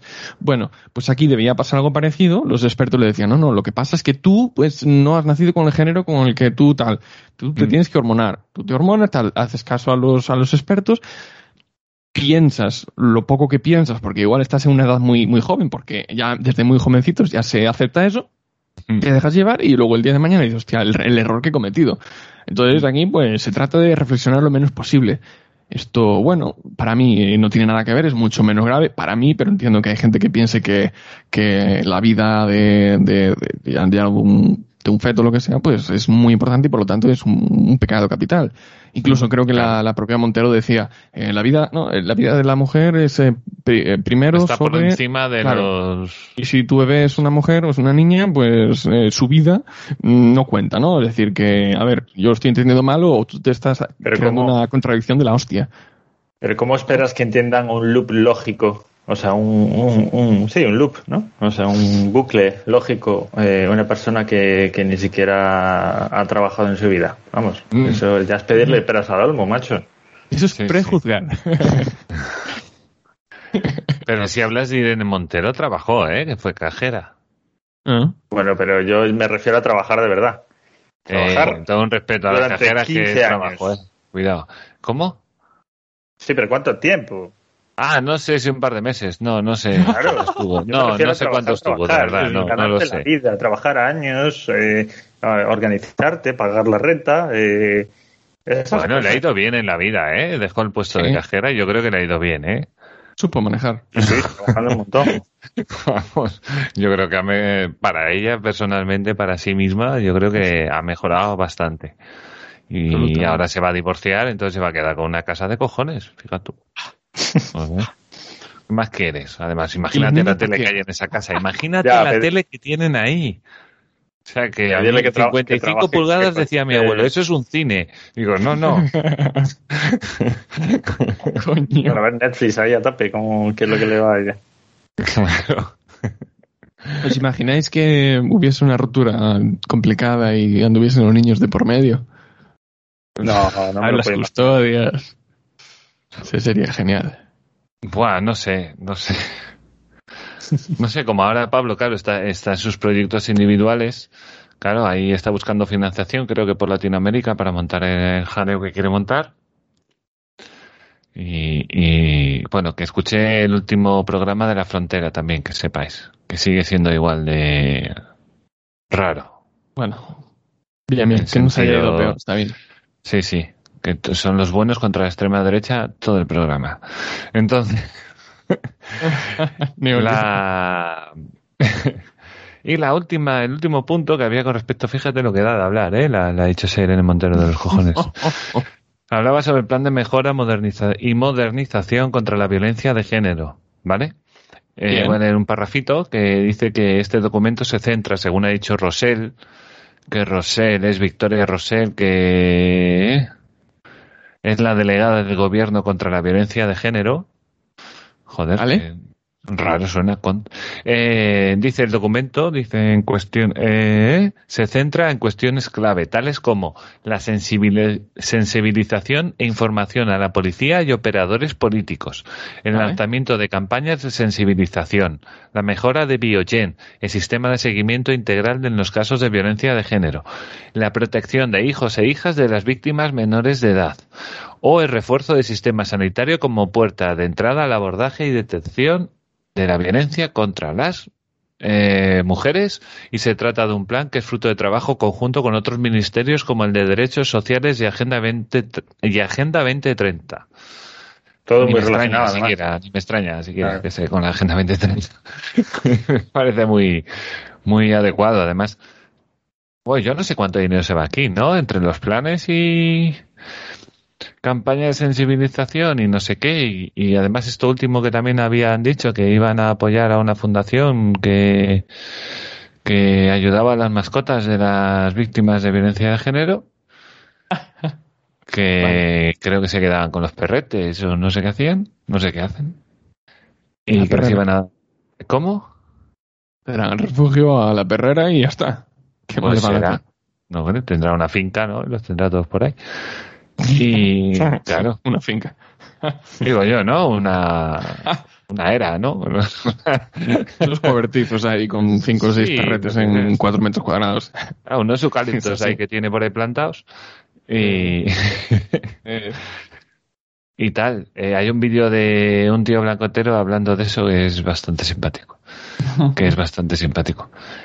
Y, y bueno, nada, esto, dinero y, y dinero y dinero y campañas y publicidad y no sé qué y no sé qué. Y bueno, es, lo bueno, el ministerio al final trabaja como una empresa capitalista que reinvierte su dinero en sí misma, ¿no? Todo el rato. claro. No, re- no da un puto duro a nadie. Todo, todo, todo lo que suelta es para cosas, obviamente, de su ministerio, para darle publicidad a su ministerio. Claro. Y el año que viene, pues más, más dinero para su ministerio. Mm. A mí me gusta lo de la sensibilización e información a operadores políticos. Operadores políticos. ¿Qué coño es eso? No sé. Voy a googlearlo a ver si me aparece algo concreto, pero suena muy filosófico. Raros, ¿no? Sí, Suena un operadores poco políticos. a, a da igual. Sí, realmente da igual. Sí, como tiene esta manía de no llamar las cosas por su nombre y decir, nos vamos a gastar el dinero en esto, esto en esto, esto en esto, esto en esto. O sea, no. Y con nombres decentes, crearán 17 comisiones, ¿no? Y. Pues, hombre, Campañas ¿Vosotros qué opináis, por ejemplo, por ejemplo, que me acaba de venir a la cabeza? Que yo últimamente he dudado mucho. Lo de las comisiones de investigación que hacen los políticos entre sí. Son un poco raras, ¿no? Espionaje, Bueno, ¿quieres sabes. decir? ya No, me refiero- una máxima que Sí, dice, dime. si quieres que algo se haga eh, mismo. lo antes posible, nombra un responsable. Y si quieres que algo no se resuelva nunca, nombra una comisión. Sí. Pues No, tienes. pero se han utilizado, pero se ha utilizado mucho, por ejemplo, contra el PP y ahora ya no sale ninguna, o sea, no retransmiten nada. Pero, pero sí que la está usando, por ejemplo, el gobierno contra el PP, de comisión de investigación de la Kitchen y no sé qué, y que no sé qué político vaya a, a responder preguntas, que eso está bien, ¿no? Eso por Bueno, otro lado está la bien kitchen, que... lo de la kitchen ha salido porque justo al mismo tiempo ha explotado lo de lo de toda la trama, toda la estructura de los seres de Andalucía Sí, los y de cómo sindicatos... tenían ese sí, lo de los sindicatos y, y de cómo tenían ese esa financiación de sobresueldos, de favores y todo eso Sí, eh, organizada y entonces había que tapar con algo. ¿Y qué vamos a, a sacar? Pues corrupción del PP. sí, sí, no, es así, están todo santo día Es con así. eso.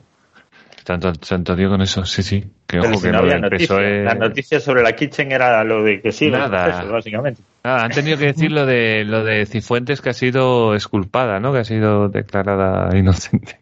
Lo han tenido que han decir en la que- tele, fíjate. Sí, sí. Qué mal. Este operador político, en la definición es eh, un negociador con amplia experiencia política para establecer acuerdos, cabildear intereses y participar en las campañas políticas mediante la movilización de ciudadanos para obtener votos. Un agente que actúa como intermediario, digamos. Pero eh, igualmente me suena un poco ambiguo. Sí. Alguien a dedo. A mí me suena a alguien a dedo. Igual iban redondos a algún tipo de operador político. Sí, Pues sí, un poco sí, ¿no? Pero bueno, No, ya no me está Iván Redondo. Un poquito a chiringuitos, puede ser. No sé. Sí, siempre. sí. Eso Un mismo, yo digo. Tiene un tufillo ahí a... Le podemos Siempre. preguntar a Matías a ver qué nos cuenta. Sí, ya te digo. Eh, Matías, el tema por favor, si nos estás oyendo, manifiéstate. Digo, eh, cuéntanos, mándanos un audio. ¿Qué opinas? ¿Qué significa ilumínanos. ¿Qué What it significa means. operador político? Significa en, ya veremos, igual que el punto púrpura, si pueden utilizar un pigmento más caro, mejor, porque cuanto más caro, más comisión le puedes quitar en el medio. Pero yo mismo. entiendo, yo entiendo que estas cosas, que, que cuando tienes que gastar un dinero en alguien así, como un operador político que trabaja para un ministerio que, se, que está pagado con dinero público, imagino que lo pasarán por el Congreso, ¿no? Y lo votarán. Claro, por un concurso claro. público. Eso, o una, o una oposición, ¿no? Que es un poco lo que, lo que toca. Debiera ser, pero no. claro, no ya que vas a hacer 300.000 putos puestos de trabajo, No, no, joder, le pues... pasas, le, le pasas facturas de 14.999 euros y ya no tienes que, no, er- no eran así. Facturas Sí, pequeñas que no necesitas hacer concurso ninguno. Claro, entonces le- le- que vaya como autónomo. Claro. Y ya contrato por el máximo y ya está. Negociados. Haces, Y de que, y en vez de hacer se- un concurso público de un millón de euros, haces 10 negociados de 100.000 y ya está. Correcto. Claro, claro. Y se los das los 10 a, a la empresa tu- de tu primo, por supuesto. Está a la orden del día. Sí, un poco lo de las mascarillas. Sí, Sí, pues se puede extrapolar a cualquier cosa. Pues por eso son mascarillas. Ya está, ¿no? ya está. Kitty-chan. A mí no me sale lo, de, lo del chiste. del- sí que sale. Ahí está. Sí, no, es, ese es, hemos bajado un impuesto. Chan, chan, chan. ¿Qué ha pasado aquí? Sí, ¿por dónde lo ha metido? Tened miedo. Sí. Como, ¿Qué otros Sánchez dice, subido? como Sánchez dice, no, vamos a bajar el peaje del AP9 cuando vuelves solo Sí, sí. si haces el mismo trayecto exacto. No te puedes Y el cambiar de 20% a los transportistas. Bueno, Y, todo ver, el mundo y todo el mundo automáticamente agarrándose la mano a la cartera en plan de no Dios por dónde me lo van a quitar No, no, Sí, a pero aparte de ser rebuscado, claro, y luego piensas, no, si van a poner peajes en todas. Claro.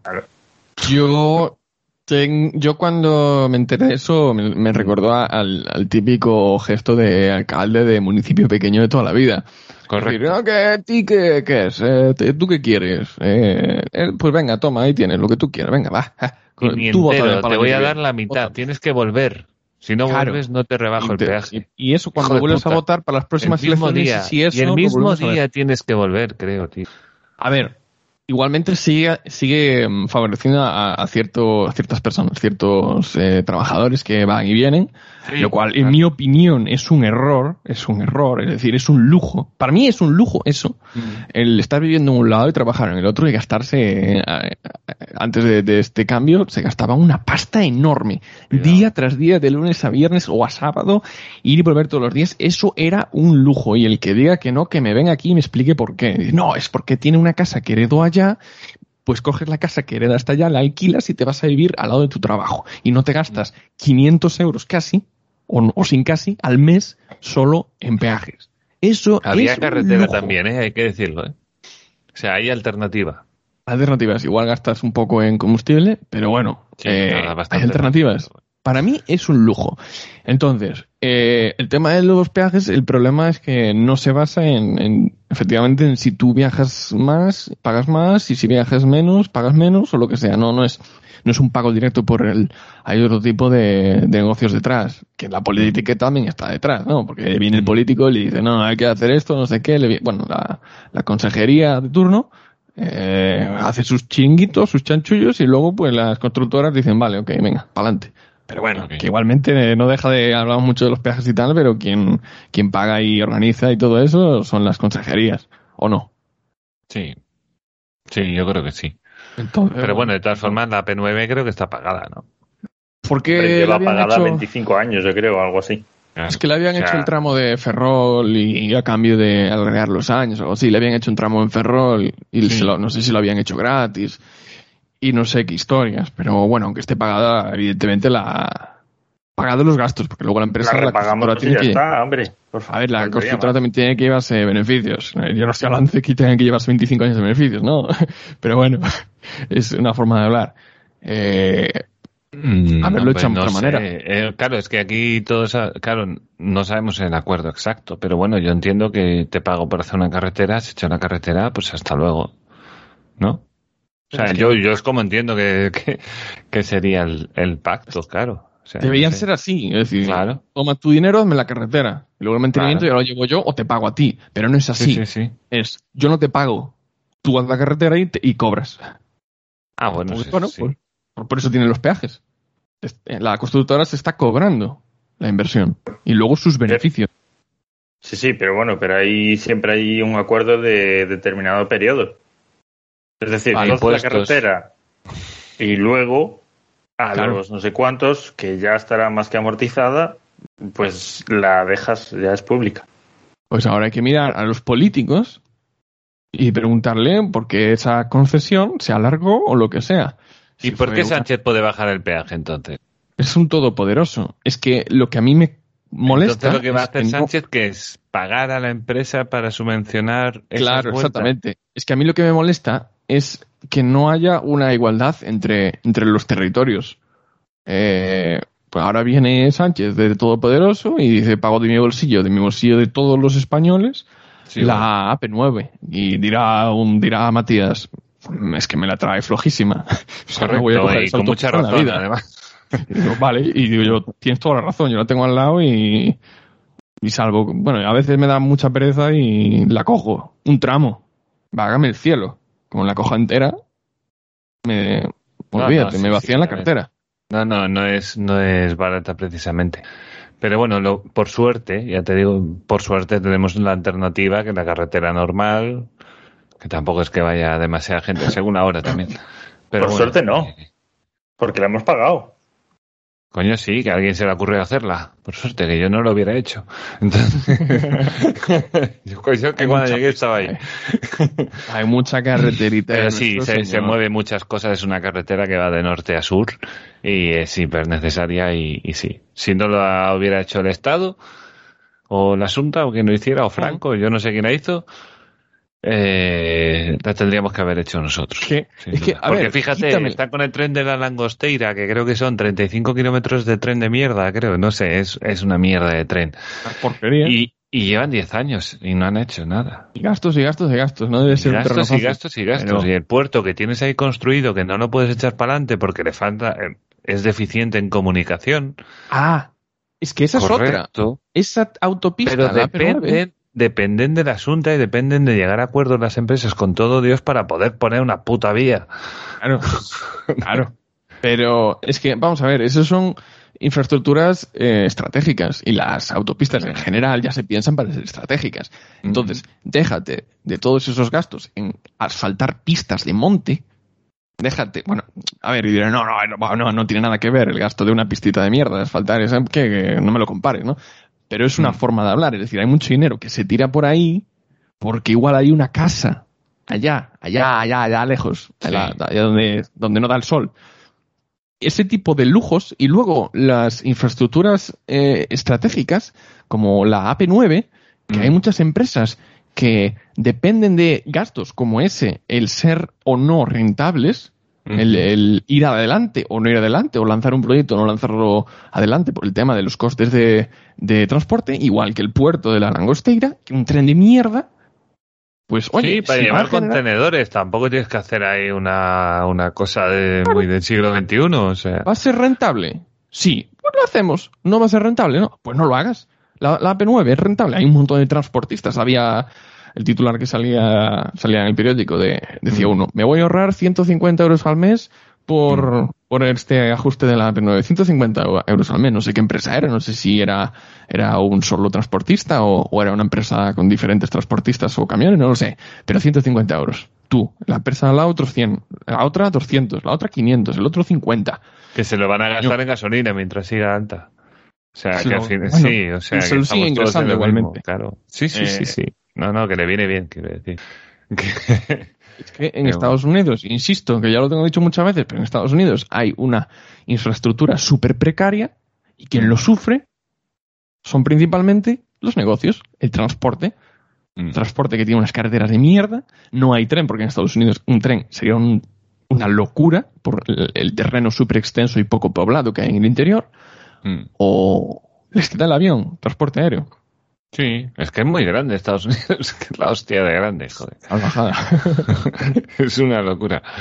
Em, bueno, pues sí, pues me, me ha gustado el tema este de, de Irene Montero. Espero que, que disfruten la serie sola. Y A mí me da igual. a ti te da igual, no, a mí también, no sé, solo quería ser simpático, no sé. Como Es Cuanto antes se vaya del ministerio y cierren ese puto chiringuito tan caro, pues mejor.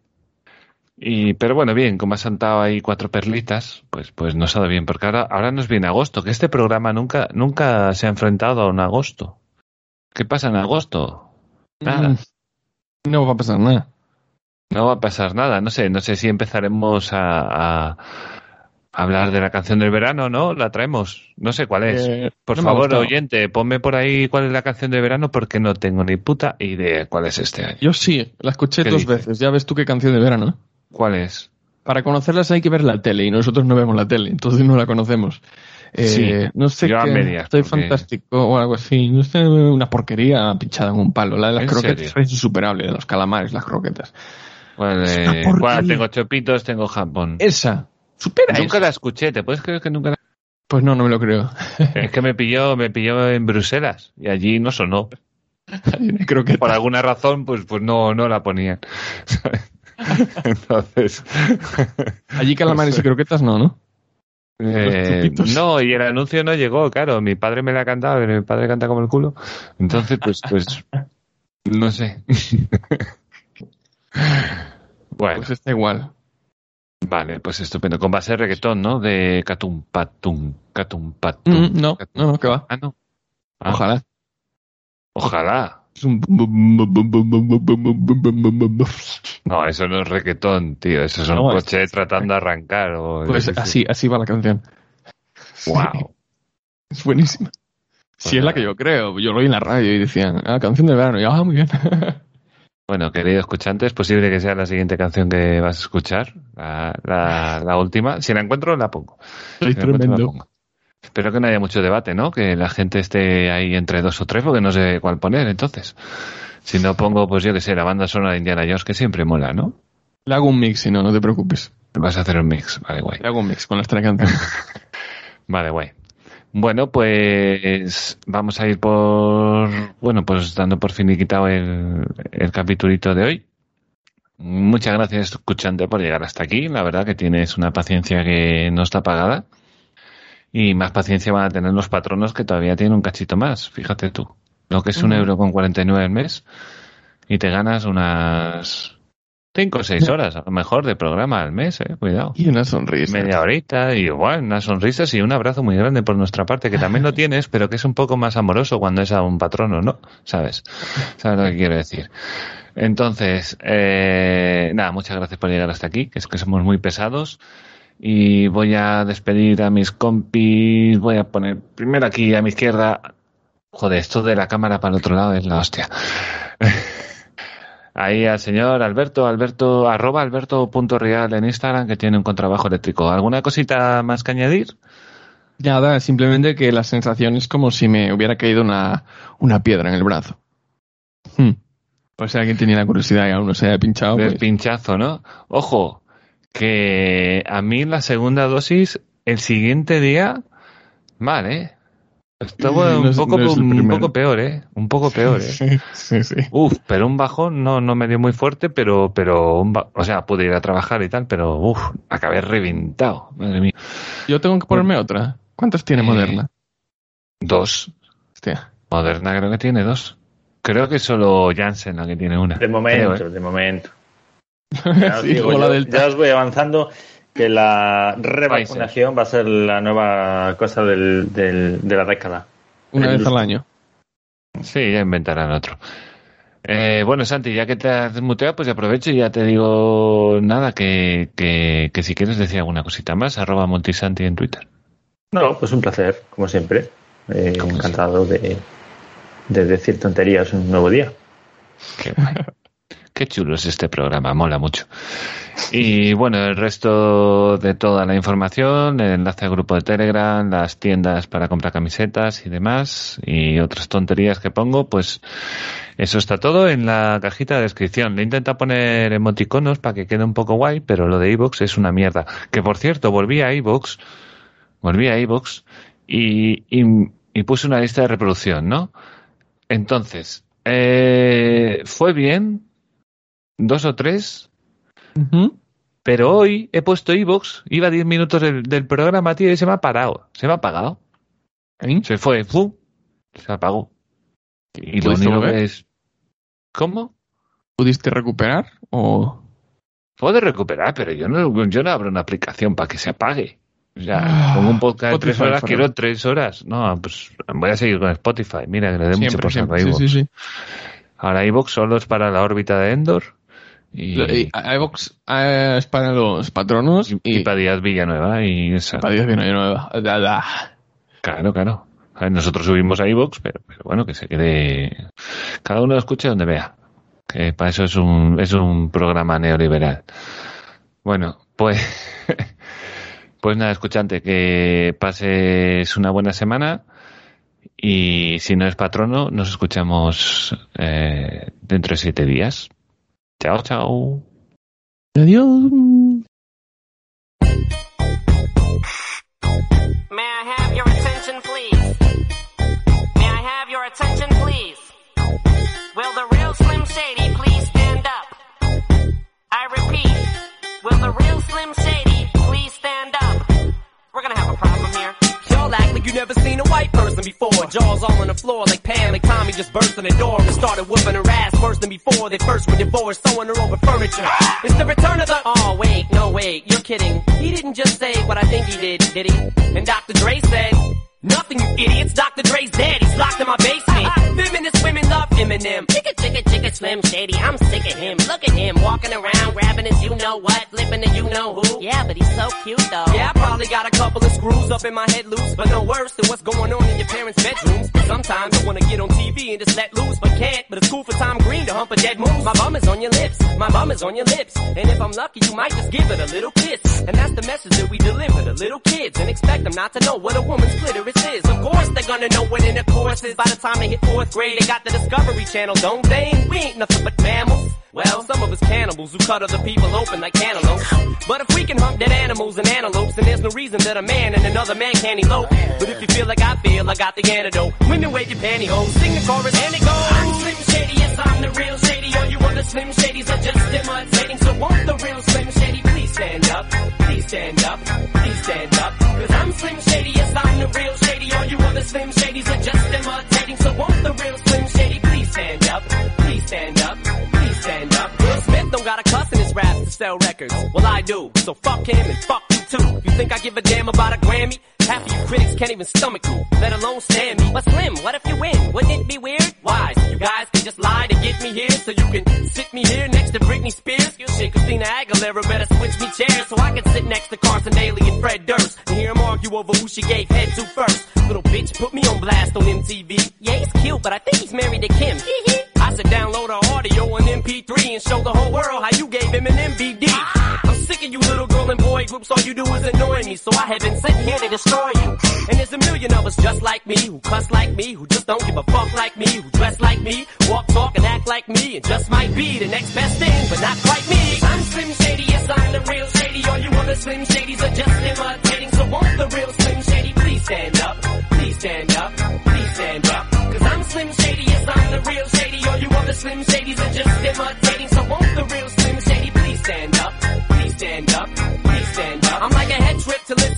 cause I'm only giving you things you joke about with your friends inside your living room. The only difference is I got the balls to say it in front of y'all, and I don't gotta be false or sugarcoat it at all. I just get on the mic and spit it, and whether you like to admit it, I just shit it better than 90% of you rappers out can. Then you wonder how can kids eat up these albums like volumes? It's funny, cause at the rate I'm going when I'm 30, I'll be the only person in a nursing home flirting. Pinching nurses' asses when I'm jacking off of Jergens and I'm jerking,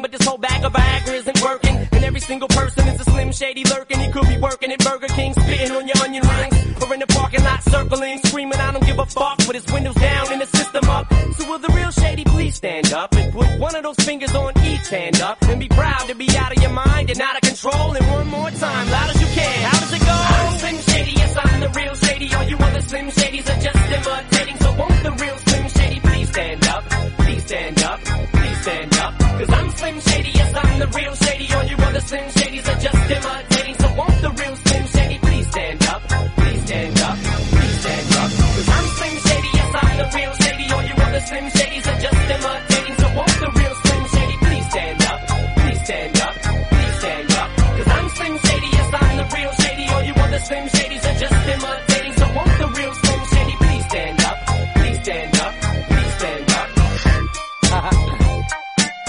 Slim Shady and all of us. It.